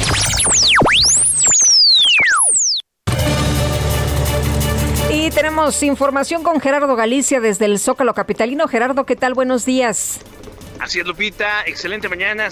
Tenemos mucha actividad en el primer cuadro de la ciudad. Han llegado por lo menos 120 personas, todos ellos familiares internos en penales federales que están exigiendo se les permitan las visitas eh, conyugales a todos los internos, sobre todo del altiplano. La mayoría de las personas que llegan a ese punto son del, penal del altiplano y están pidiendo la intervención del presidente de la República para que se les permitan las visitas eh, conyugales en los diversos eh, penales federales. Además de ellos, tenemos del lado de la calle de Moneda el contingente de integrantes de la Coordinadora Nacional de Trabajadores de la Educación haciendo meeting a un costado de Palacio Nacional. Son los profesores que se quedaron a acampar desde el día de ayer justo eh, a un costado del Zócalo de la Ciudad de México y teníamos otro campamento de manifestantes en la entrada principal de Palacio Nacional. Estos ya comienzan a retirar su campamento. Parece que hay ya eh, mesas de diálogo con el gobierno federal. La vialidad realmente no se ve afectada, el primer cuadro queda completamente cerrado tránsito de vehículos y si van a utilizar Avenida 20 de Noviembre todavía avanza de manera aceptable. Por lo pronto, el reporte y seguimos muy muy pendientes. Gracias, Gerardo. Buen día. Igualmente, muy buenos días. Ayer en el Senado Esteban Moctezuma rindió protesta como nuevo embajador de México en los Estados Unidos. Tenemos en la línea telefónica al senador Héctor Vasconcelos, presidente de la Comisión de Relaciones Exteriores del Senado. Héctor Vasconcelos, buenos días, gracias por tomar nuestra llamada. ¿Qué tal, Sergio? Mucho gusto de saludarte. Gracias, Héctor. Cuéntanos, eh, ¿cuál fue la posición de los senadores? ¿Cómo se acogió esta, este nombramiento de, Esteban Moctezuma? ¿Cómo lo viste tú en particular y qué esperas de su función allá en Washington? Mira, el proceso eh, dentro del Senado, yo diría que fue realmente muy exitoso para Esteban Moctezuma porque eh, salió prácticamente ratificado por unanimidad.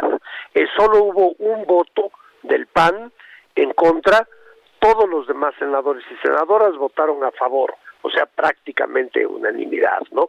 Y el día anterior habíamos tenido una sesión muy larga em, de trabajo en donde él estuvo respondiendo durante mucho tiempo, más de una hora, a todos los cuestionamientos que le hicieron eh, los senadores eh, y me llamó la atención que realmente respondió muy en detalle, muy puntualmente a cada cuestión, no habló de generalidades, sino que se ve que es una persona que ya desde ahora está muy metido en la problemática entre los dos países que como sabes es extensísima, ¿no?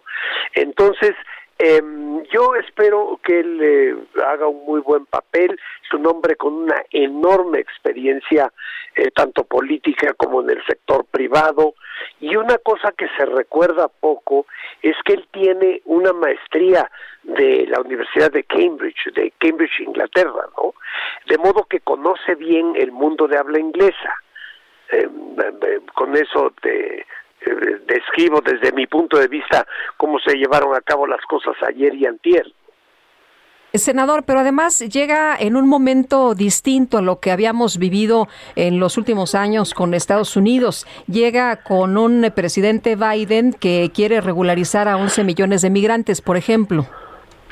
Sí, en efecto, es muy probable que esta misma semana el presidente Biden presente ya su programa eh, migratorio, o al menos eh, la propuesta inicial.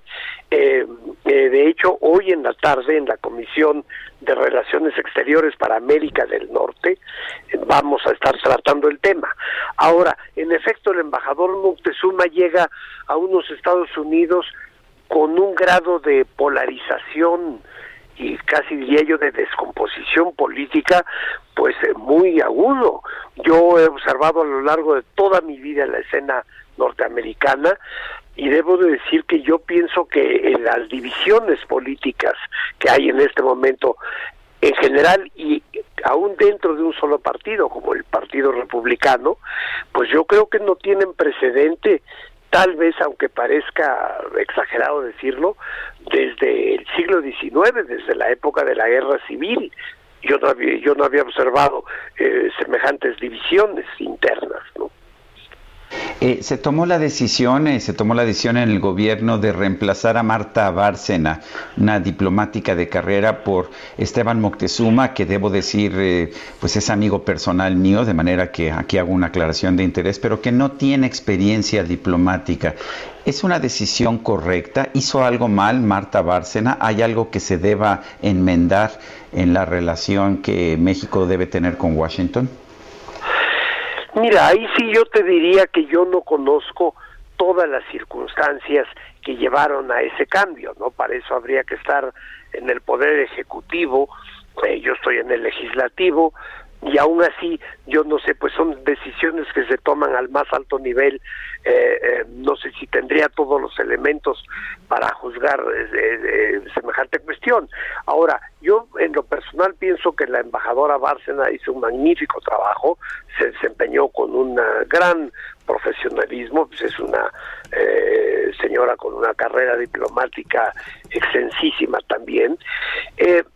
Sin embargo pienso que a pesar de que Esteban no tenga una trayectoria diplomática como tal, como ya decía, tiene tal experiencia de la vida pública que yo creo que va a poder desempeñar su trabajo muy bien. Además, eh, como su nombramiento fue anunciado hace ya varias semanas, yo creo que él ha estudiado muy eh, asiduamente los temas porque en su comparecencia de antier se mostró ya muy conocedor del detalle mismo de, de los asuntos. Bueno, pues yo quiero agradecerte, Héctor Vasconcelos, senador, presidente de la Comisión de Relaciones Exteriores del Senado, el haber conversado con nosotros. No, al contrario, muchas gracias por tu llamada, Sergio, y muchos saludos a ustedes, a ambos. Gracias. Gracias, buenos días. Bueno, y en otros en otros temas, empresarios de la industria del reciclado en México lanzaron el Eco Ataúd, esto en apoyo, pues eh, por estos momentos, Sergio, ante eh, la cantidad tan importante de personas que han perdido la vida a causa de COVID. Y vamos a platicar con Alejandro Anaya, empresario de la industria de reciclado en México, precisamente de este ecoataúd. Alejandro, gracias, buenos días. Hola, ¿qué tal? Buenos días, muchas gracias por la llamada. Gracias, Alejandro. A ver, eh, cuando vi la información me llamó poderosamente la atención. Cuéntanos, ¿qué son estos ecoataúdes? Claro que sí, con todo gusto. Esos ataúdes están fabricados con láminas que vienen del reciclaje de los envases Tetra Pak. Es un plástico y un aluminio, que es un residuo de, los envases.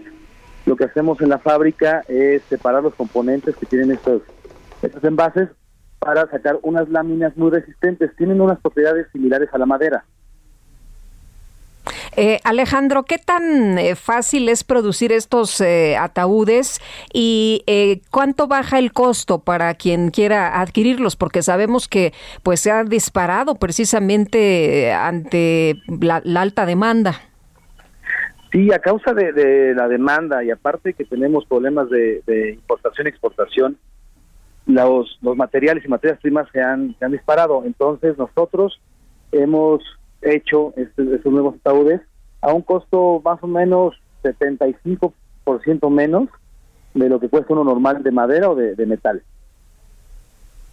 Eh, Alejandro, ¿no hay resistencia por parte de la gente a, no colocar a sus, a sus ah, personas finadas o sus seres queridos en ataúdes de, de, madera o de metal que pues algunos ven como más elegantes? Siempre hay resistencia a, los materiales nuevos, es algo que no, no existía en, en México, no se había visto. Entonces, siempre hay resistencia, pero la verdad es que con las propiedades físicas que tiene el material, que es muy resistente, y el costo que tiene el, el ataúd como tal, pues ha aceptado bastante bien en el mercado. Oye, ¿cómo cuántos se han vendido ya? Llevamos como 2.000, 3.000 piezas a lo largo de cinco meses. Somos nuevos en el negocio, estamos iniciando, pero ha tenido una muy buena, muy buena aceptación. ¿En cuánto tiempo se puede fabricar uno de estos ecoataúdes? Entre que empezamos el proceso de reciclaje de Trapac y estamos en el ensamble son 30 minutos por, por pieza. Muy rápido. O sea, nada, ¿verdad? es muy rápido, la verdad es que sí. Es muy rápido y, queremos eficientar porque desgraciadamente la demanda sigue sigue subiendo y tenemos que, que, estar presentes en el mercado. Oye, decías que, que es eh, el valor 80% menos como 75% menos. Eh, un ataúd, el más económico que pueden encontrar hoy en una funeraria genérica, sin contar las que son eh, de lujo, estará en 7 mil, 8 mil pesos. El nuestro está en 2 mil pesos. Sí, pues es una gran diferencia. Muy bien. Pues Alejandro, muchas gracias por platicar con nosotros esta mañana. Muy buenos días. Muchas gracias a ustedes por la llamada, estamos al pendiente. Hasta luego, Alejandro Anaya, empresario de la industria reciclado en México y todo el mundo se tuvo que poner las pilas y bueno, pues ellos desarrollaron este ecoataúd. Eso me parece bien. Fíjate que hemos visto lo que es una retransformación, una transformación de muchos, muchas partes de la industria. Por ejemplo, de la industria textil, que ante la caída de los productos tradicionales se puso a, hacer mascarillas, eh, cubrebocas, y también lo vemos en este caso. El Coneval presentó esta semana información referente al índice de la tendencia laboral de, de pobreza al cuarto trimestre. Y como podríamos suponer, Guadalupe, ha habido pues un aumento de la pobreza laboral. ¿Qué es la pobreza laboral? El porcentaje de la población con un ingreso laboral inferior al valor de la canasta alimentaria. En el último trimestre del 2019, el 37.3% de la población estaba clasificada como en pobreza laboral, pero este porcentaje aumentó a 40.7% en el último trimestre del 2020. Hay una disminución de 2.5% en el ingreso laboral real y esta es la razón de, que tengamos esta situación. Eh, la información la da a conocer uh, el Coneval, el Consejo Nacional de Evaluación de la Política de Desarrollo Social y pues nos señala, nos señala algo que ya suponíamos, pero apenas estamos empezando a recibir la información concreta. El 2020 fue un año pésimo para los pobres de nuestro país, en particular, según esta información del Coneval, para los pobres que trabajan. Y, y, esto a pesar de que la bandera de este gobierno ha sido que primero los pobres. Efectivamente, vemos esta situación, un incremento en la pobreza laboral. De hecho, eh, en un tema pues que está relacionado, el Centro de Estudios Económicos del Sector Privado indicó que el crecimiento de la economía en 2021 va a depender de la efectividad de la vacunación contra el COVID-19, también de la situación de las exportaciones que han sido pues una parte de la economía que más o menos ha logrado mantenerse. Carlos Hurtado es director general del Centro de Estudios Económicos del Sector Privado, está en la línea telefónica. Carlos, ¿cómo estás? Buenos días. ¿Qué tal? Buenos días, Sergio. Buenos días, Guadalupe. Hola, ¿qué tal? Eh, en primer lugar, ¿cómo, por, qué es tan importante el programa de vacunación para el desempeño de la economía? Bueno, mira, Sergio, déjame echarme un, paso para atrás este, en, la evaluación que nosotros hacemos. Eh, realmente la economía debería estar recuperándose por otros medios. Debería estar recuperándose eh, en parte por algo que no sucedió, que hubiera sido muy pertinente un apoyo que el gobierno hubiera proveído tanto a la población en general, a los hogares, como a las empresas en particular para proteger el empleo, por una parte, pero eso no sucedió. Y la otra parte que tampoco ha sucedido, por una eh, reacción de la inversión eh, privada y pública en favor de la acumulación de capital. Digamos, esa es la forma en que normalmente crecen las economías y se pueden levantar de una crisis tan severa, tan profunda como esta. Bueno, estas dos cosas no han sucedido y eh, de manera que nosotros pensamos que para el 2021 pues eh, la, fuerza que va a tener este repunte que se va a dar, o este rebote, como a veces le decimos, porque no es una recuperación sólida de mediano plazo, sino este eh, repunte que va a tener la economía del 2021, pues dependerá de cuánta gente se vacuna, porque en la, en la medida en que la gente se está vacunando, pues pueden ir a trabajar a los centros de trabajo, que ahora no van, pueden ir a buscar sus propios negocios, y pueden también salir a consumir, ¿no? Servicios a los restaurantes, viajar a los hoteles, en fin, ¿no? Ese, eso va a ser clave. ¿Qué tantas personas se pueden vacunar? Aunque Carlos, viendo el panorama está pues preocupante, ¿no? Porque la verdad de las cosas es que nos siguen llegando las vacunas en cantidades muy bajas.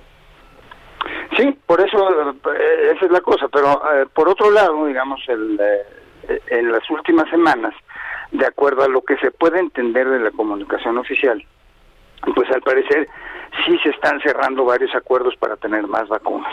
Pero lo estamos ya viendo ahorita en la Ciudad de México, quizá nos toca muy cerca y por eso nos entusiasmamos un poco, pero sí lo estamos viendo que de repente llegan las vacunas y se empiezan a, a poner con todos los problemas que han sucedido, pero pero están ya ya distribuyéndose, ¿no? si me permiten, el otro tema, la otra variable que puede determinar qué tanto crezca la economía este año, pues es qué tanto de, la, de los grandes apoyos que se están gestionando en Estados Unidos para su propia población se, se puede convertir en consumo que a la vez atraiga exportaciones eh, provenientes de México en ese país. Esa es, la otra parte. Hasta ahorita, como decía Sergio al principio, eso es lo que ha estado jalando mejor para la economía en México, ¿no? Los apoyos de Estados Unidos y las exportaciones de bienes acabados o de bienes intermedios que se están yendo a Estados Unidos. Entonces, creemos que de esas dos cosas va a depender y, hay mucha incertidumbre en cuanto a la efectividad de estas dos, eh, de estas dos eh, variables para el crecimiento de la economía mexicana. Carlos, eh, los criterios generales de política económica están previendo un rebote de la economía de 4.6% en este 2021. ¿Tú lo ves factible? Yo lo veo muy elevado, Sergio, la verdad.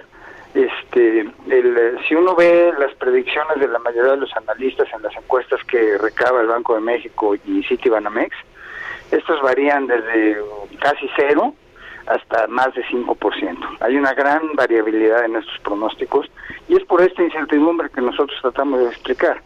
Eh, realmente el Fondo Monetario Internacional está eh, pronosticando un hasta un 4.3%. Nosotros la verdad tenemos un, un, un, pronóstico de alrededor de 3,5%, que es más o menos el promedio que se tiene de todos los analistas.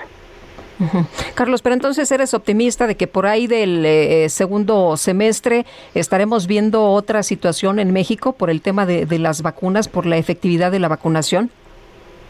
Pues sí, es decir, eh, hay, buenas noticias ahí porque se han asegurado algunos contratos nuevos, según se puede desprender de la información, y también porque estas vacunas rusas, eh, de acuerdo a también información, yo no soy ni epidemiólogo ni médico, nada de eso, pero me he enterado que pues son menos o son más eh, benévolas que lo que algunos sospechábamos antes.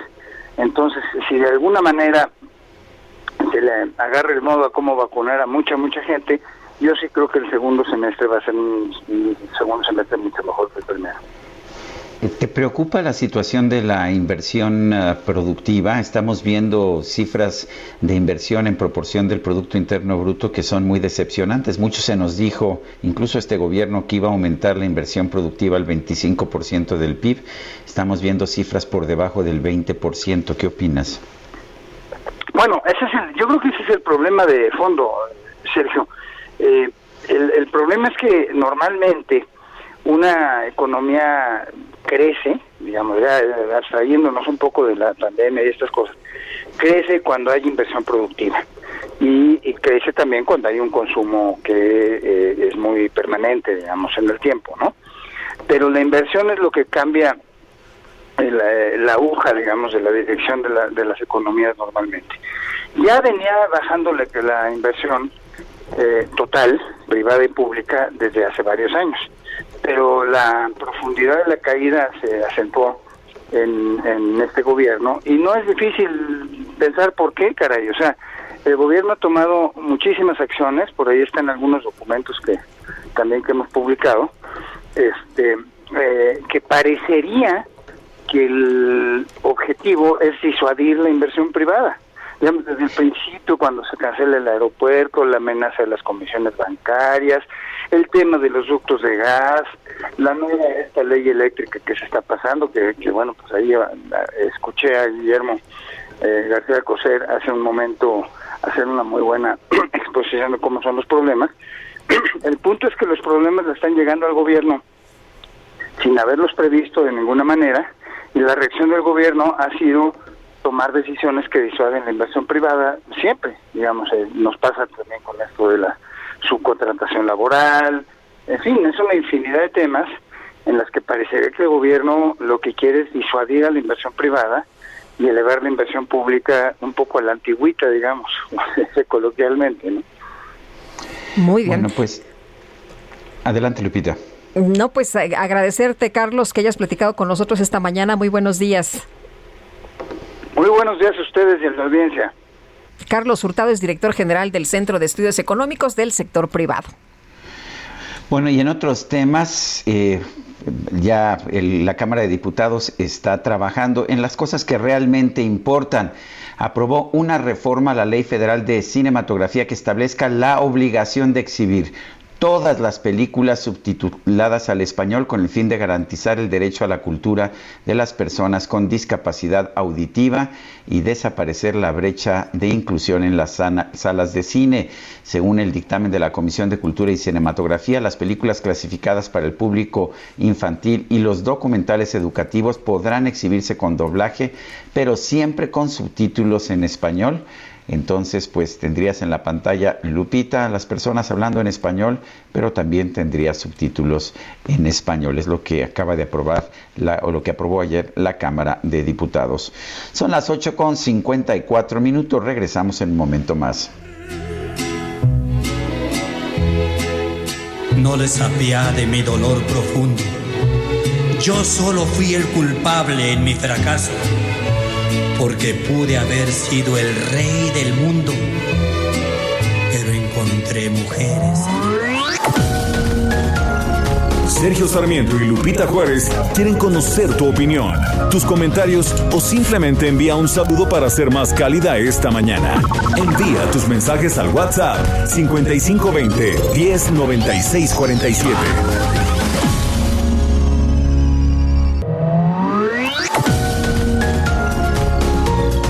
Continuamos con Sergio Sarmiento y Lupita Juárez por El Heraldo Radio. Aunque malgastes el tiempo sin mi cariño, y aunque no quieras este amor que yo te ofrezco, y aunque no quieras pronunciar mi humilde nombre, de cualquier modo yo te seguiré queriendo. Yo sé que nunca tú querrás jamás amarme, que a tu cariño llegué demasiado tarde. No me desprecies. Probadita de la música de Vicente Fernández. Esto se llama La Diferencia. Está cumpliendo 81 años.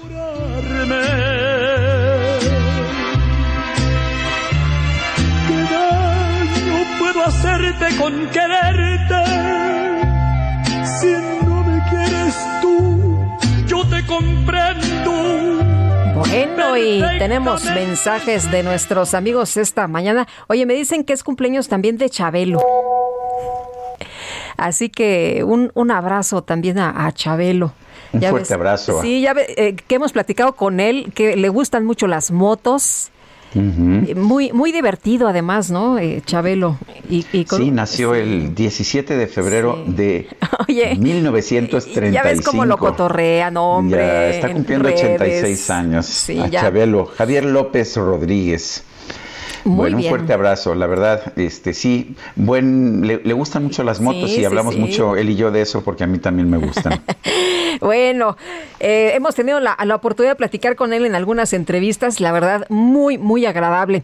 Eh, en, mensajes de nuestros amigos de la auditorio, aquí una experiencia de eh, Patricia, la de todos los días, que nos cuenta cómo le fue con la vacuna. Dice que la vacunaron el lunes, ella y su esposo llegaron a la escuela donde se les indicó que a las 7 de la mañana pues llegaron ya había personas formadas, unas 30, esperaron a las 9, los empezaron a dar eh, fichas, les tocó 34 y 35, luego los dejaron pasar tomando temperatura, gel, los sentaron en sillas separadas a sana distancia y esperaron porque no había llegado la vacuna. Como a las diez y media al fin llegó y pone unas manitas aplaudiendo. Adentro estábamos aproximadamente 50 personas, las demás formadas afuera. Bueno, llegó la bendita vacuna, pero ¿qué creen? No había jeringas, así que esperamos una media hora más a que fueran a, comprar las jeringas. Al fin nos estaban vacunando a las 12 del día. Así que imaginen a qué hora saldrían las personas que tenían fichas de 300. Esa fue mi experiencia y bueno, me ha dado reacción la vacuna. Tuve fiebre y migraña lunes por la noche y ayer martes. Hoy amanecí ya bien. Eh, mi esposo sin ningún síntoma. Afortunadamente la vacuna fue de AstraZeneca y la segunda dosis será aproximadamente en dos o tres meses que se nos avisará de la misma manera por vía mensaje. Saludos afectuosos para todos ustedes y cuídense mucho ahora desde San Jerónimo. Bueno, son las bueno, y adelante. 9 de la mañana con tres minutos y vamos con Agustín Basabe, ya lo tenemos en la línea telefónica, nuestro analista político. Agustín, adelante con tu comentario. Buen día, Sergio, buen día, Lupita. Hola, ¿qué tal? Es el tema de la vacunación que, que obviamente eh, da para da mucho de qué hablar. A, a mí me preocupan los criterios los criterios eh, para vacunar a quién primero, cuándo, etcétera. Eh, es decir, ya sabemos que hay problemas de logística que no son nacionales, son internacionales, eh, que, que, se avanza a tumbos, está bien. Em, el problema para mí está en los criterios, porque se dice, por ejemplo, dijo el presidente, vamos a vacunar primero a las personas de las zonas más aisladas y más remotas. eso tiene un signo eh, ideológico. ¿Por qué van a vacunar primero a las personas de las, eh, regiones, zonas más apartadas? Porque son marginadas, porque son pobres, está bien, pero el criterio debe ser eh, epidemiológico, el criterio debe ser no de clase social, sino en términos de cómo vamos a parar la pandemia. lo dijiste tú, Sergio, en algún artículo eh, los problemas más graves están en las zonas urbanas donde hay más gente, donde hay más contactos y donde la gente se está contagiando más, donde se está eh, difundiendo, dispersando eh, el, el virus con mayor rapidez. Ahí es donde están los problemas, no están en las regiones aisladas en donde en muchos casos no ha llegado siquiera el virus o si ha llegado, ha llegado de manera marginal. Eh, entonces, anteponer la ideología a los criterios técnicos, a los criterios científicos, médicos, es un error. Eh, se supone que el presidente gobierna para todos y él ha dicho una y otra vez, todos son iguales y yo no voy a hacer diferencias, etcétera. Bueno, entonces, ¿por qué este asunto de vacunar primero a ciertas delegaciones que son más pobres en la Ciudad de México, como Milpalta, y no a Iztapalapa, también lo decías tú, Sergio, en, tu artículo, si mi memoria no me traiciona, eh, que es una zona mucho más poblada, eh, donde hay más presencia del, del, virus, donde hay más contagios. Eh, son criterios, insisto, ideológicos que el presidente dijo que él no iba a hacer, él siempre ha dicho que en esos temas no se mete, que lo manejen los expertos. Eh, pues no es cierto. En este caso está demostrando que se está metiendo y que se está metiendo porque quiere decir una vez más primero los pobres. Y está muy bien que sean primero los pobres. Está muy bien que en términos de redistribución de la riqueza sean primero los pobres. Están muy bien que se tomen esos eh, parámetros o esas medidas en temas de redistribución o de programas sociales. Pero en este asunto del el COVID, pues vamos a tratar de detener esta pandemia, vamos a tratar de lograr la inmunización de rebaño, pero por la vía correcta, que es la vacunación, eh, no con, con criterios eh, político-ideológicos o peor aún electoreros, porque también sabemos pues que dónde está la base social del presidente. Eh, y, y la otra cosa, que también es un criterio ideológico político, ¿por qué no eh, pide el gobierno colaboración de la iniciativa privada en la vacunación? ¿Por qué no concentrando las contrataciones, las compras de vacunas en el extranjero, pide a los hospitales privados, a las farmacias, que lo ayuden? ¿Por qué no delega? ¿Por qué esa concentración de poder, esa centralización? ¿Por qué impedirle a los gobiernos de los estados que hagan lo suyo, que intenten también ayudar? E, esa concentración eh, de poder, ese, ese autoritarismo que el presidente niega, el presidente concibe autoritarismo como otra cosa, para él el autoritarismo es eh, impedir eh, o, imponer medidas coercitivas. No, autoritarismo es concentrar el poder en una sola persona. Y eso es lo que está haciendo el presidente en el tema de la vacunación. Puede perfectamente el gobierno llevar la batuta y, sin embargo, involucrar en la logística a muchísimos eh, hospitales privados, farmacias, eh, que pueden ayudar a desahogar este asunto tan, tan ingente y tan delicado. En fin, a mí me pues parece que no hay criterios científicos sino políticos. Pues sí, y está bien que los políticos hagan política, pero no con la vida de las personas o de la sociedad, de la comunidad. Como siempre, Agustín, gracias por hablar con nosotros. Gracias, Sergio. Gracias, Lupita. Les mando un abrazo. Saludos al auditorio. Buenos días. Son las 9 de la mañana con 8 minutos y vamos a un resumen de la información.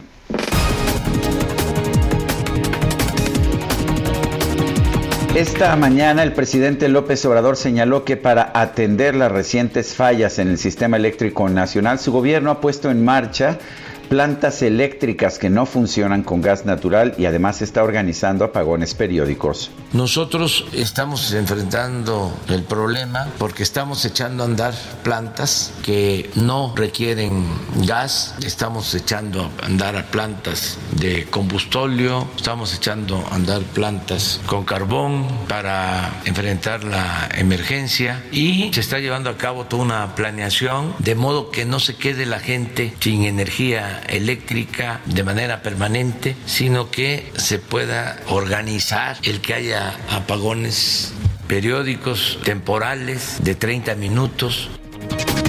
Bueno, y por otro lado, el presidente rechazó que haya un interés electoral detrás de la vacunación contra el COVID-19 en adultos mayores. Afirmó que se solicitan las credenciales de elector solo como identificación.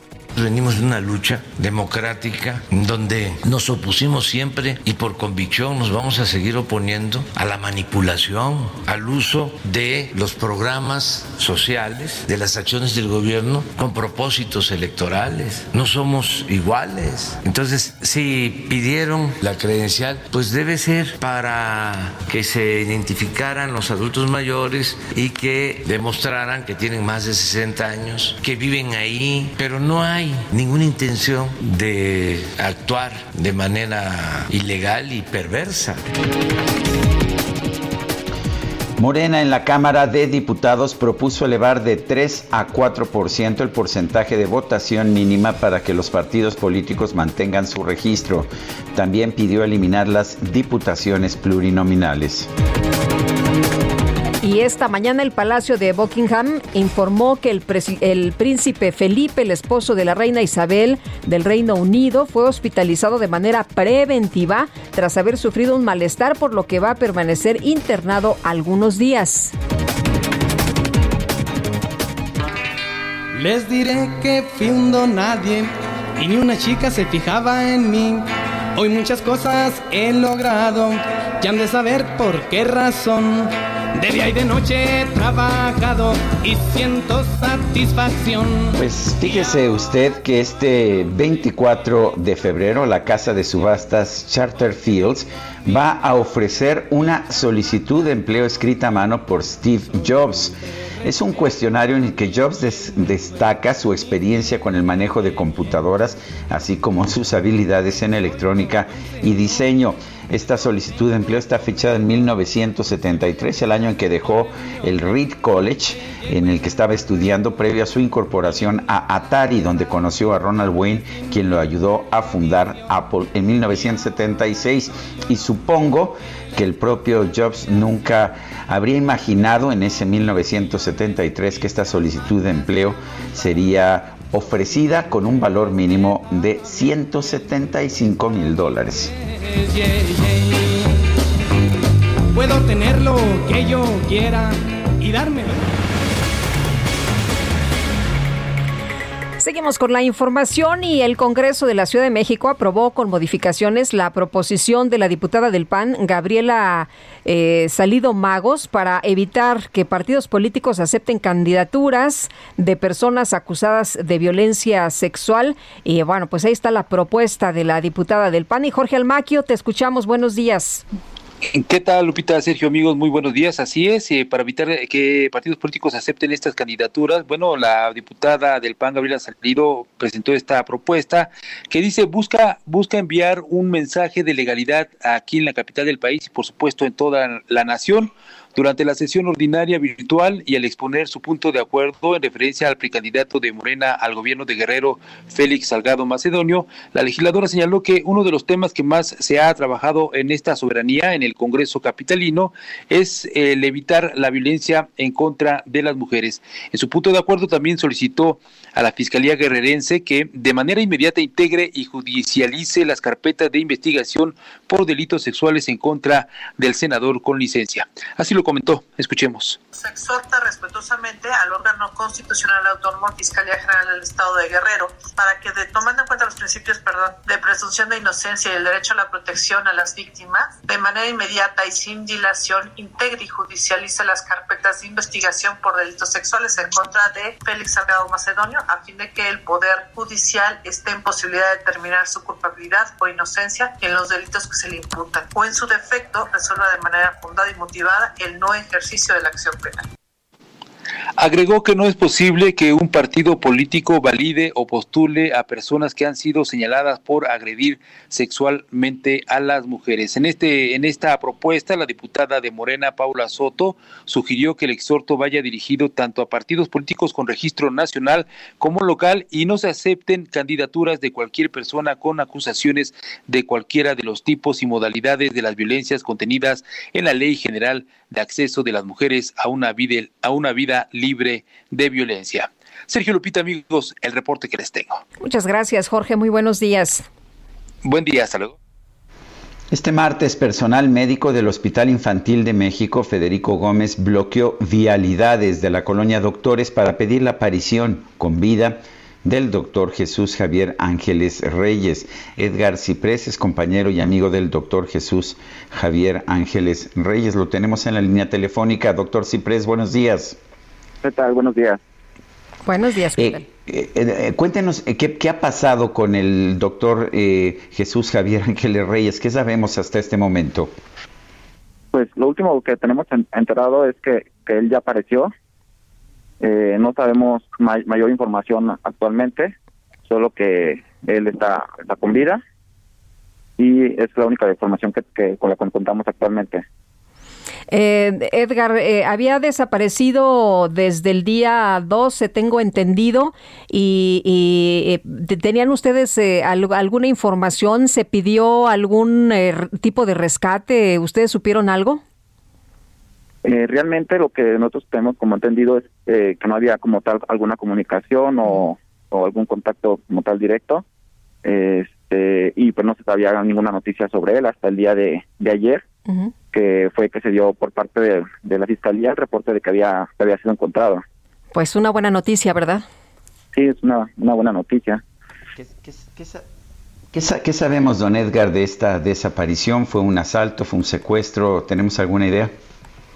Ahorita no tenemos ninguna información todavía. Este, no contamos con algún detalle.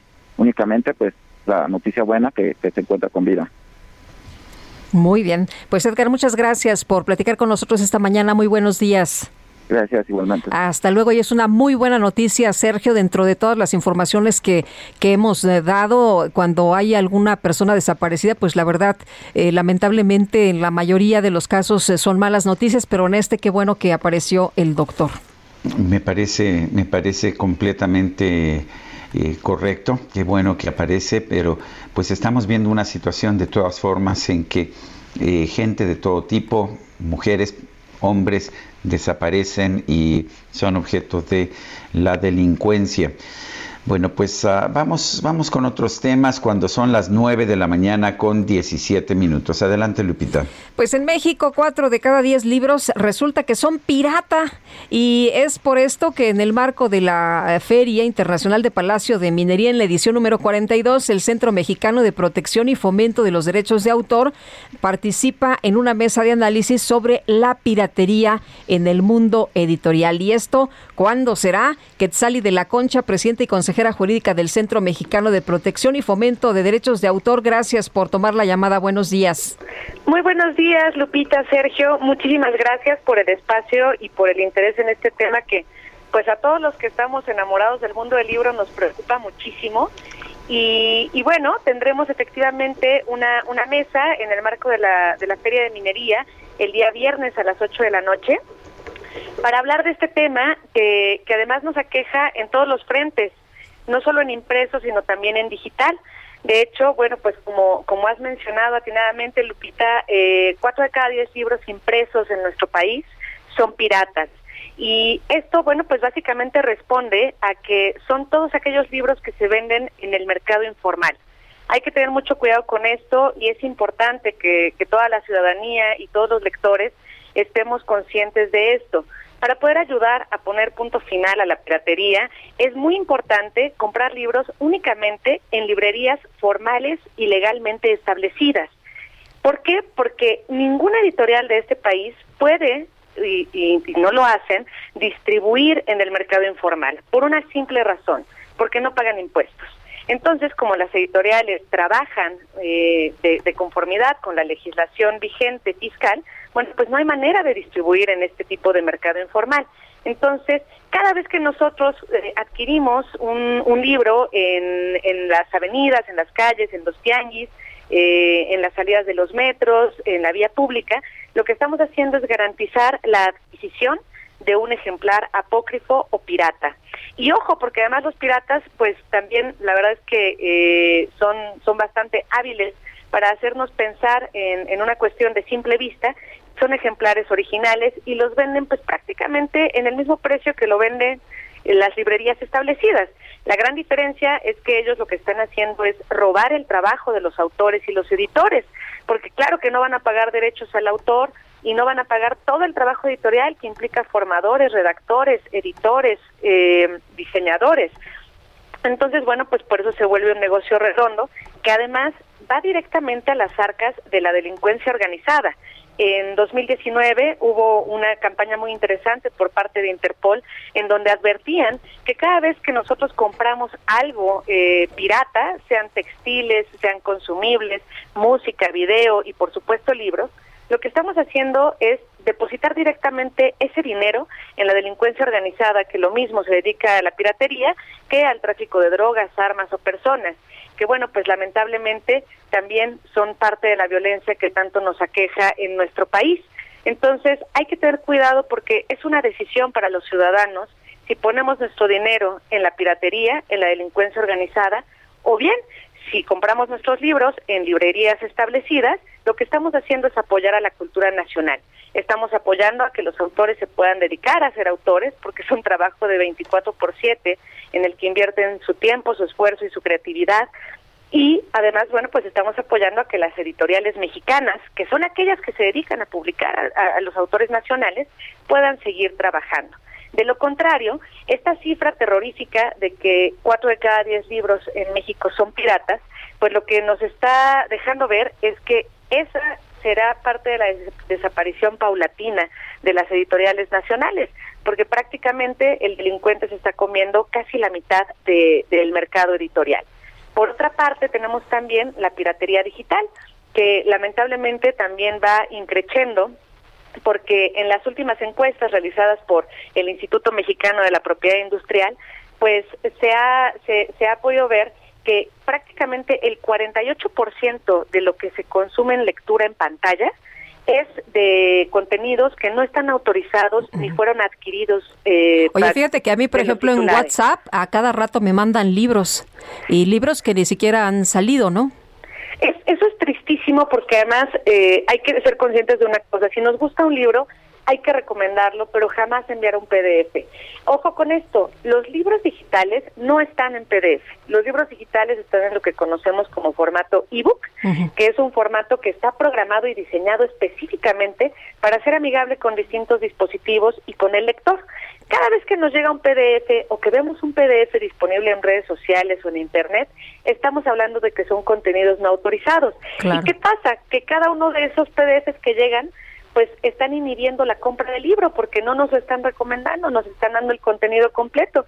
Y ahí el problema, y es muy frustrante para los autores, es que mientras el autor y el editor piensan que no se vendió nada del libro, el libro está de boca en boca, de pantalla en pantalla y de teléfono en teléfono.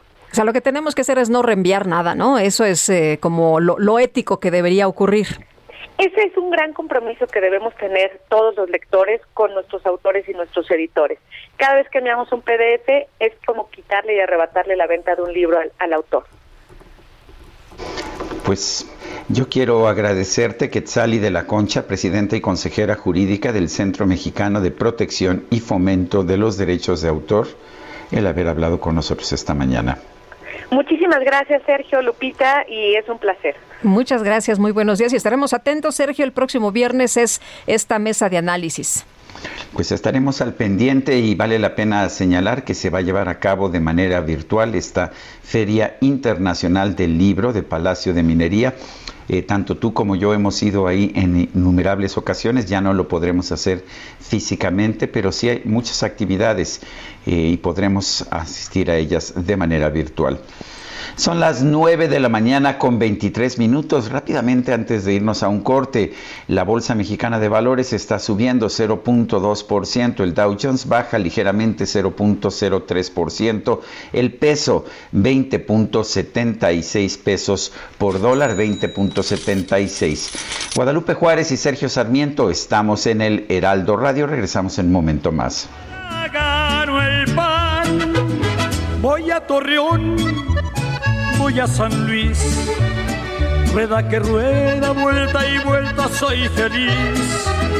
Luego me voy a Monterrey, siempre alerta por si algún burro un güey. Aguas calientes y su feria de San Marcos. Adiós, paisano. Estuve antier en Veracruz. Pase por Puebla, por favor, baja tu luz. De norte a sur, voy por Sergio Sarmiento y Lupita Juárez quieren conocer tu opinión, tus comentarios o simplemente envía un saludo para ser más cálida esta mañana. Envía tus mensajes al WhatsApp 5520 109647.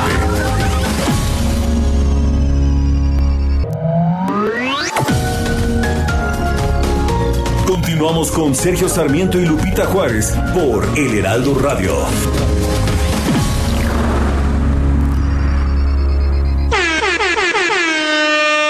Me están dando ganas de bailar un cumbión bien loco. La micro deportiva. de la calle al sol de poniente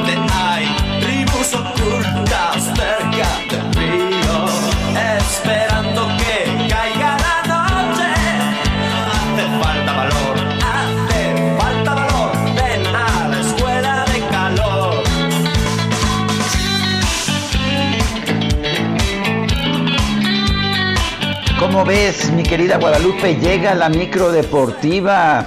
Eh, y en esa micro ya sabes que siempre hay muy buena música, Sergio, y yo la verdad ahí sí me subo. Y vamos con Julio Romero, que es el capitán de esa micro deportiva. Adelante, Julio, ¿cómo estás? ¿Qué nos tienes esta mañana? Muy bien, Sergio, Lupita, qué gusto saludarlos, amigos del auditorio. Es un placer saludarles, pues sean bienvenidos a esta micro deportiva, ya saben que es plurimusical, hoy recordando a Enrique Sierra, quien fuera guitarrista y productor del legendario grupo español Radio Futura, uno de los principales de la famosa movida madrileña allá en los 80, pues un día como hoy del 2012 falleció Enrique Sierra con apenas 54 años de edad. Bueno, pues estaremos repasando a Radio Futura, sin lugar a dudas, una de las mejores bandas de aquella época. Bueno, vámonos con la información deportiva. Regresó la Champions, regresó la Champions el día de ayer con duelos de ida en los octavos de final y por lo pronto el Liverpool derrotó 2 por 0 a Leipzig, mientras que el Barcelona lo ganaba 1 por 0, pero el Paris Saint Germain con gran actuación pues los dejó en evidencia. 4 por 1 ganó el día de ayer el Paris Saint Germain en Barcelona, ganó de visitante, vaya victoria para este equipo del PSG que está hecho y está armado justamente para ganar la Champions. Es materia pendiente. Bueno, por lo pronto Ronald Koeman, quien es el director técnico del Barcelona, reconoció la superioridad del rival, incluso incluso aún en su campo escuchamos a Ronald Koeman, el director técnico del Barcelona.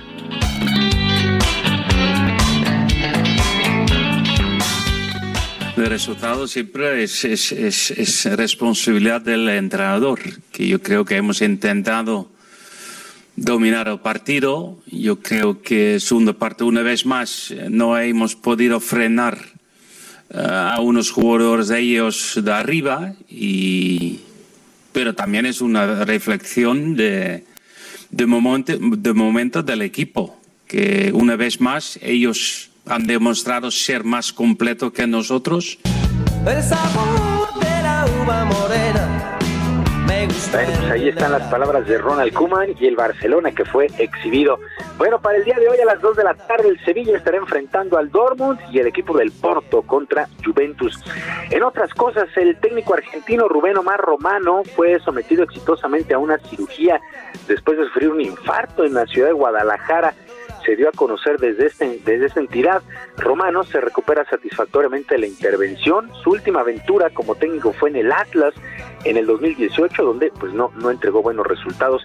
Y el día de hoy cierra la fecha 6 del torneo Guardianes 2021 del balompié local. Tigres estará recibiendo a Cruz Azul regresan los Tigres a la actividad después del subcampeonato en el Mundial de Clubes allá en Qatar. Tigres Cruz Azul a las 9 de la noche. Juan Reynoso, técnico de los Cementeros, reconoció a Tigres como uno de los rivales más importantes del balompié nacional. Fui a preguntarle al doctor si es que soy un caso normal o si es mi destino. Ahí sí un poco que que la toreo, porque creo que es una valoración que va más sobre lo mediático que sobre una respuesta que yo pueda dar. Yo sé que ellos en la interna se consideran grandes porque de una u otra forma está repartado por una gran empresa y, es de los protagonistas este, semestre a semestre del fútbol mexicano. Al caer el sol En otras cosas, el griego Stefano Tsitsipas vendrá por primera ocasión en su carrera al abierto mexicano de tenis que estará arrancando el próximo 15 de marzo allá en el puerto de Acapulco. En conferencia de prensa, Raúl Zurutuza, director de Mex Tenis, dio a conocer la lista de jugadores que además contará con el alemán Alexander Zverev, el canadiense Milo Raonic, el argentino Diego Schwartzman, entre otros. El evento será blindado en una burbuja muy, pero muy especial que ha sido destacada a nivel internacional en medio de la pandemia, agregó el propio Raúl Zurutuza, quien escuchamos a continuación. Y al final de la rambla me encontré con la negra flor. El, el director de los servicios médicos de la ATP, Todel Embeca, que ha estado en Acapulco, eh, le comentó al equipo que Acapulco tenía esta gran gran ventaja sobre muchos otros torneos de estar pegado al mar y que el viento soplara mucho. Eh, el hotel no es una caja de cristal como son el noventa y tantos por ciento de los hoteles en el planeta. Entonces, eh, era, eh, fue mandar el mensaje correcto, responsable, para que los jugadores este, puedan, eh, puedan llegar bien. Dicen que tienes veneno en la piel Y es que estás hecha de plástico fino. Bueno, Surtusa agregó que la cantidad de personas que puedan asistir a este abierto mexicano puede cambiar dependiendo del semáforo y las indicaciones de las autoridades locales, estatales y por supuesto las autoridades federales. Así es que, pues mucha suerte, mucha suerte. 15 de marzo arranca el abierto mexicano de tenis. Y por cierto, Estefano Chichipas vendrá a nuestro país como semifinalista de el abierto de Australia, el primer Grand Slam del año. La, pues muy temprano, este miércoles, Chichipas se impuso al español Rafael Nadal ganaba el español los primeros dos sets con parciales de 6-3 y 6-2, pero se repuso Chichipas y ganó eh, eh, 3-6, 2-6, 7-6, 6-4 y 7-5. Así es que Stefano Chichipas es semifinalista allá en Australia. En damas, en damas Jennifer Brady superó a la rusa Carolina Muchova, así es que también está en semifinales, pues ya está llegando a su recta final este abierto de tenis de Australia, el primer Grand Slam. Y también, pues desde esta micro deportiva le mandamos un abrazo, un beso, ¿por qué no?, a uno de los mejores basquetbolistas en la historia, Michael Jordan. Michael Jordan el día de hoy está cumpliendo 58 años de edad. Bueno, pues ya se alista para, eh, pues, eh, celebrar, suponemos, el famoso Space Jam. Pues Michael Jordan cumple hoy 58 años de edad. Pues el día de hoy no paga Michael de ruta a ruta las vueltas que se quiera dar. Hoy el cacharpo le da el pasaje gratis a Michael Jordan. Sergio Lupita, amigos del auditorio, la información deportiva. Recuerden que seguimos ahí en nuestra vía de comunicación en Twitter, en arroba jromerohb, en arroba jromerohb, y ahí en YouTube nos encuentra como Barrio Deportivo todos los días a las 5 de la tarde. Sergio Lupita, los deportes este miércoles. Gracias Julio Romero y un fuerte abrazo. Igualmente, va de vuelta para todos ustedes. Gracias, buenos días. Y sí, todos eh, aquí hacemos bolita para felicitar y darle un abrazo a Jordan, ¿no? Qué barbaridad. Claro, claro, por supuesto. Muy bien, mi querido Julio, gracias. Buen día. Bueno, y durante el actual proceso electoral en México, escuche usted cómo está la gravedad de las cosas. Han sido asesinados 46 políticos, de los cuales 10 eran aspirantes a puestos de elección. Esto de acuerdo con el primer informe de violencia política en México. Este proceso electoral 2020-2021, realizado por consultora de riesgos Etequelec. Y bueno, eh, esta cifra de acuerdo con esta información, representa una disminución de 32% con respecto a los homicidios dolosos de políticos en el mismo periodo del proceso electoral 2017-2018, que sumaron 68. Bueno, la violencia política se representa de muchas maneras, ¿no? Por ejemplo, desde no eh, permitir que una mujer eh, vaya a un lugar donde sea ganadora, pues ese ya es violencia política, en este caso violencia política de género, ¿no? Dan a las mujeres como candidatas en lugares que saben que van a perder, hasta estos que son gravísimos, donde vemos los asesinatos. Bueno, de acuerdo con Rubén eh, Salazar, director de ETEC, Etelec eh, señaló al Heraldo de México que la pandemia por COVID-19, las alianzas entre partidos políticos y la duración de las precampañas son factores que ocasionaron la reducción de cifra de políticos asesinados. Pensamos que un factor que puede estar inhibiendo la violencia letal pueden ser las alianzas que están formalizando los partidos de oposición contra Morena. El tercer factor eh, que yo vería, dice, eh, también que despresuriza mucho esta violencia letal puede ser que fueron precampañas muy cortas y las campañas también van a ser muy cortas. Pues gracias a eso no estamos viendo el número tan elevado de asesinatos de políticos, pero mire usted la gravedad del asunto. Han sido asesinados 46 políticos hasta este momento durante el actual proceso electoral. Son las nueve con 40 minutos. Los productores de teatros de la Ciudad de México han hecho un llamado a las autoridades para reabrir los teatros y reabrirlos con un aforo del 40%. Alejandro Go, productor teatral, está en la línea telefónica. Alejandro, ¿cómo estás? Buenos días. ¿Qué tal? Buenos días, Sergio y Lupita. Hola, ¿qué pues tal? Bueno, tuvimos una junta este jueves, una junta virtual por Zoom con el secretario de Gobierno, el doctor Suárez del Real con la secretaria de Cultura de la Ciudad de México, con Vanessa Bojorques, y con el secretario de Economía, Fabdala Cabani, y la verdad se portaron muy, muy empáticos con nosotros, eh, nos hicieron una propuesta ellos de eh, nosotros queríamos abrir en marzo cuanto antes, nos hicieron una propuesta ellos en abrir en abril y nos propusieron también hacer teatro al aire libre en la Estela de Luz, en el Bosque de Aragón, en el Monumento a los Niños Héroes, pero desgraciadamente pues no, no es, esa propuesta no no va con nosotros ya que nuestras producciones son de gran formato. Eh, imagínate, eh, no, podríamos transportar una producción como Jesucristo Superestrella o como Ghost o como hoy no me puedo levantar 20 toneladas al aire libre. Entonces, esta eh, propuesta se la agradecimos mucho. A mí me encantaría hacer teatro en, al aire libre, pero es otro tipo de teatro que ahorita pues tendríamos que volver a ensayar y hacer, pero no nos solucionaría la situación del momento que llevamos 11 meses ya sin ingresar un peso todos los productores de teatro, más de 10 mil familias dependen del teatro en México. También somos una derrama económica, ya que al no ver teatro en espectáculos, tú verás en las calles todas las vallas espectaculares están vacías, los la, la publicidad en, en, en trolebuses, en metro, en autobuses, la radio, hemos dejado de comprar pautas a la radio, pautas a la televisión, pautas a los periódicos. Eh, eh, es, es- es- que, el- que, el, que, el, que el go- el gobierno nos, nos vea y por eso levantamos la voz, hicimos esa conferencia de prensa. Eh, Alejandro, ¿cuál puede ser la situación para ustedes, la salvación en estos momentos? ¿Un, un mayor aforo? Eh, ¿Qué es lo que están planteando para que pues no Mira, veamos teatros cerrados? Porque la verdad esto planteamos es una dos cosas. dos cosas dos cosas muy concretas que nos dejen abrir cuanto antes que bueno yo el secretario Suárez del Real te digo desde que estaba el secretario de Cultura nos atendía muy bien nos va a dejar abrir en abril.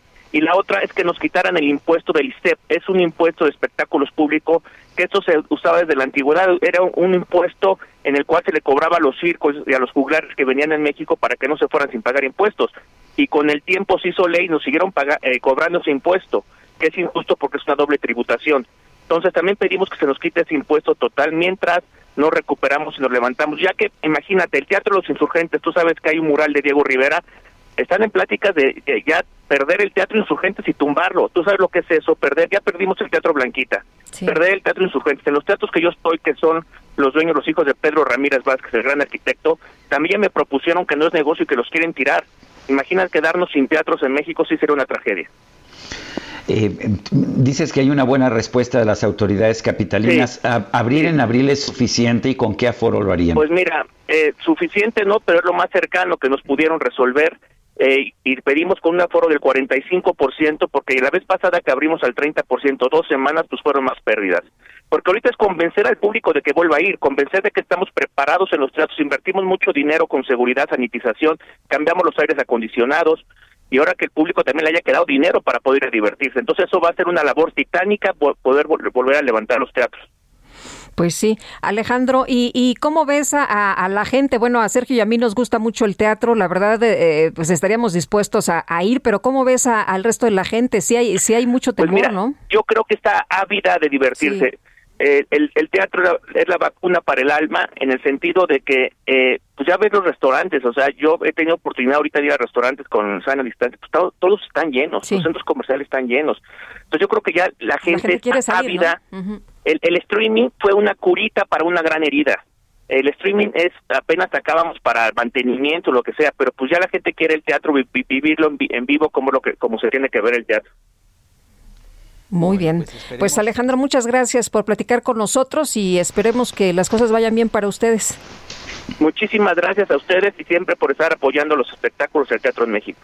Sí, sí, les va bien a ustedes, de hecho nos va bien a nosotros que somos público y que sí, sí requerimos precisamente... Y también, por ejemplo, a, la radio- a las radiodifusoras, eh, todos los productores, por ejemplo, compramos muchísimas campañas las radiodifusoras.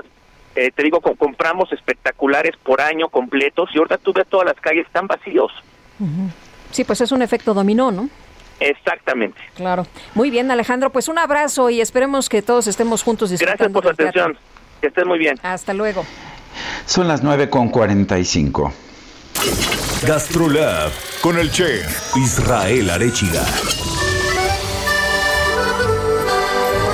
Híjole, llegó la hora del chef. Híjole, siempre empieza uno, empieza uno a salivar desde, desde el momento en que uno escucha la musiquita. ¿Cómo estás, Israel? ¿Cómo estamos? Buenos días, Sergio, Lupita, qué gusto saludarlos a todo el auditorio. Pues sí, yo creo que voy a tener que darme una vuelta a la cabina pronto para, para darles algún bocadillo, alguna cosa, ¿no? que sea Para no- pronto. Espero que sí, ya pronto nos veremos por allá. Pues ayer que platicábamos de la almendra, eh, me vino un poco a la mente uno de los frutos secos más ricos que hay en la gastronomía y les voy a platicar porque es uno de los más curiosos y voy a explicar por qué es tan costoso y es el piñón. El piñón que es esta semilla del pino o de la araucaria que la vamos a encontrar en una especie como de piñitas deshidratadas, unas piñitas secas. Solo para que se den una idea, necesitamos más de 100 piñas de estas para sacar un kilo de piñones. Y ya para poderlo vender, se necesita madurar aproximadamente 18 meses.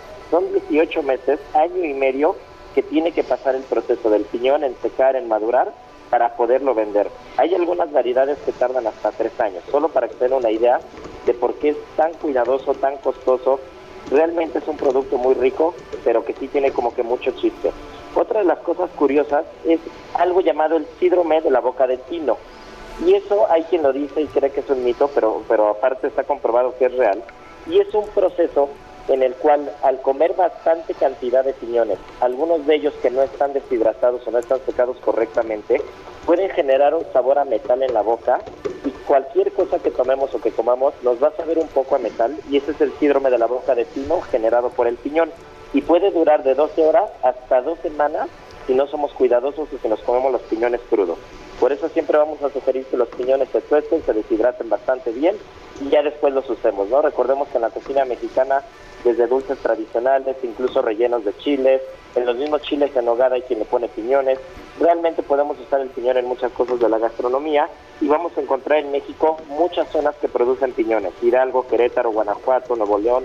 Realmente en México hay una producción muy importante de piñón, pero hay que valorar el producto por lo cuidadoso que es el proceso. Y bueno, pues ya saben, los invito a que el día de mañana eh, nos escuchen nuevamente aquí y el día viernes en las páginas de, del Heraldo de México sale Gastrolab para que le echen ojo también. Muy bien. Oye, qué delicioso es el piñón, ya se me antojó. Sí, es una delicia, la verdad, y tiene mucha historia. O sea, tiene historia de que se ha encontrado incluso en Pompeya, cuando hablábamos de la pizza, también se encontraron eh, restos de piñones, antes en la antigüedad se preservaban en miel. Realmente el piñón ha formado parte de la gastronomía mundial y es un producto riquísimo. Muy bien, Israel, muchas gracias. Muy buenos días. Muy buenos días, abrazo. Son las 9.49. Gerardo, Gali, eh, Gerardo García está en el centro de la Ciudad de México. Adelante.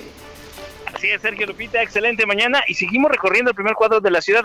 Tenemos en general un buen avance sobre la avenida Pino Suárez, es una muy buena opción para nuestros amigos eh, que dejan la zona centro y pretenden llegar al sur de la capital. De momento lo van a poder realizar sin ningún problema. Donde sí teníamos algunos rezagos es sobre José María Saga, llegando justo a su cruce con Pino Suárez y también a la altura de 20 de noviembre. Son rezagos provocados por semáforo, únicamente habrá que manejar con mucha precaución. Y por lo pronto, el reporte. Gracias, Gerardo. Galicia, Galicia. Así es, mi querido Sergio. Fuerte abrazo. Son las 9 con 49 minutos.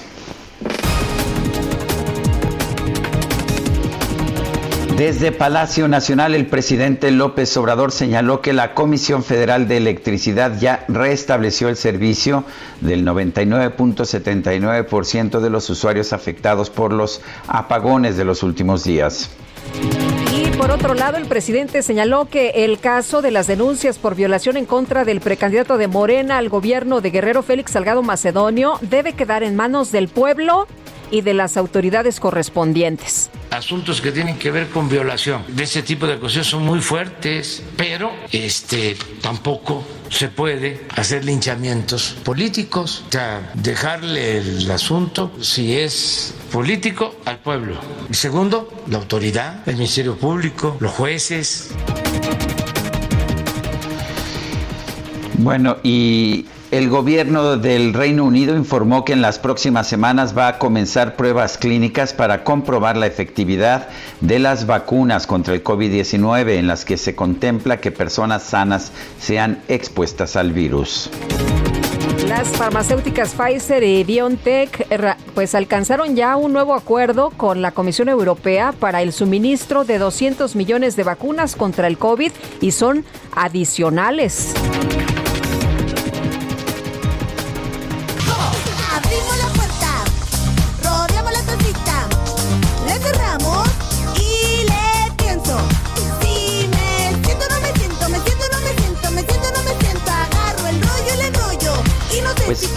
Guadalupe, que ya sabes que hay mucha mucha innovación en Sí. estos tiempos. Una empresa británica que se llama Toilet Face ha llamado la atención debido a que por el equivalente a 217 pesos ofrece rollos de papel higiénico personalizados en los que puedes colocar cualquier imagen. Y bueno, pues muchas personas ponen, que ya sabes, que se pongan escudos de fútbol, pero la mayor parte de los clientes piden más bien el rostro de sus exparejas o de personajes de la política. ¿Quién sabe por qué? Ah, qué cosas. Bueno. Rodeamos la tacita, le cerramos y le pienso. Si me Bueno, pues vámonos a otras cosas. Javier Ruiz, desde la zona poniente de la Ciudad de México, cuéntanos cómo van las cosas en materia de vacunación por allá. Hola Lupita, ¿qué tal? Excelente mañana. Pues eh, continúan estas eh, jornadas de vacunación justamente para todas las personas que están acudiendo a los centros que se han colocado, tanto escuelas como centros eh, de salud. Aquí en la alcaldía Coajimalpa pues ya ha avanzado bastante, incluso pues se ha abierto otro más a un costado de la explanada de la delegación. Afortunadamente pues poco a poco están pasando las personas, únicamente por la recomendación que han dado todos los eh, personal de brigada que todas las personas que acudan principalmente tienen que venir pues bien alimentadas, bien hidratadas y también que hayan tomado sus medicamentos. Algunas personas llegaron cerca de las 3, 4 de la madrugada y afortunadamente han ingresado. También mencionar que el día de hoy pues se comienza esta vacunación a domicilio, es por ello que tendrán que entrar al portal de internet para registrarse, posteriormente darles el número de, de, de- de su domicilio para que eh, les agenden la cita y poco a poco pues todas las personas de la tercera edad vayan pues a tomar la vacuna. Y mencionar que en estos momentos también en cuestiones de vialidad, Lupita, el avance es bastante complicado sobre la carretera México-Toluca, al menos para quien desea llegar hacia la zona de constituyentes o hacia la avenida Paseo de la Reforma. De momento, Lupita, el reporte que tenemos. Muy bien, Javier, muchas gracias. Muy buenos días. Estamos atentos, hasta luego, buen día. Y no te sorprendas, Guadalupe, pero ya sabes qué hora es. No. Son las 9 con 53 minutos. Se nos fue otra vez como agua este programa. Ya se nos acabó el tiempo. Así es, ya se nos acabó el tiempo. Ya ese miércoles de ceniza empieza la cuaresma. Y bueno, pues el, el Papa Francisco ya el día de hoy eh, dio su, su misa ahí en la Basílica de San Pedro. Y bueno, pues una fecha muy importante para la comunidad católica. Y nos escuchamos mañana a las 7 de la mañana. Hasta entonces, gracias de todo corazón. Lo dejamos con Vicente Fernández y acá entre nos. acá entre. Quiero que sepas la verdad. No te he dejado de adorar allá en mi.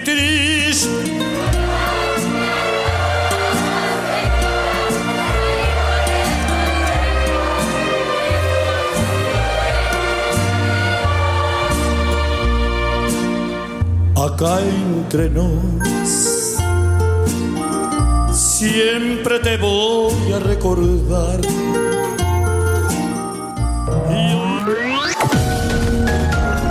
Sergio Sarmiento y Lupita Juárez quieren conocer tu opinión, tus comentarios o simplemente envía un saludo para ser más cálida esta mañana. Envía tus mensajes al WhatsApp 5520 109647.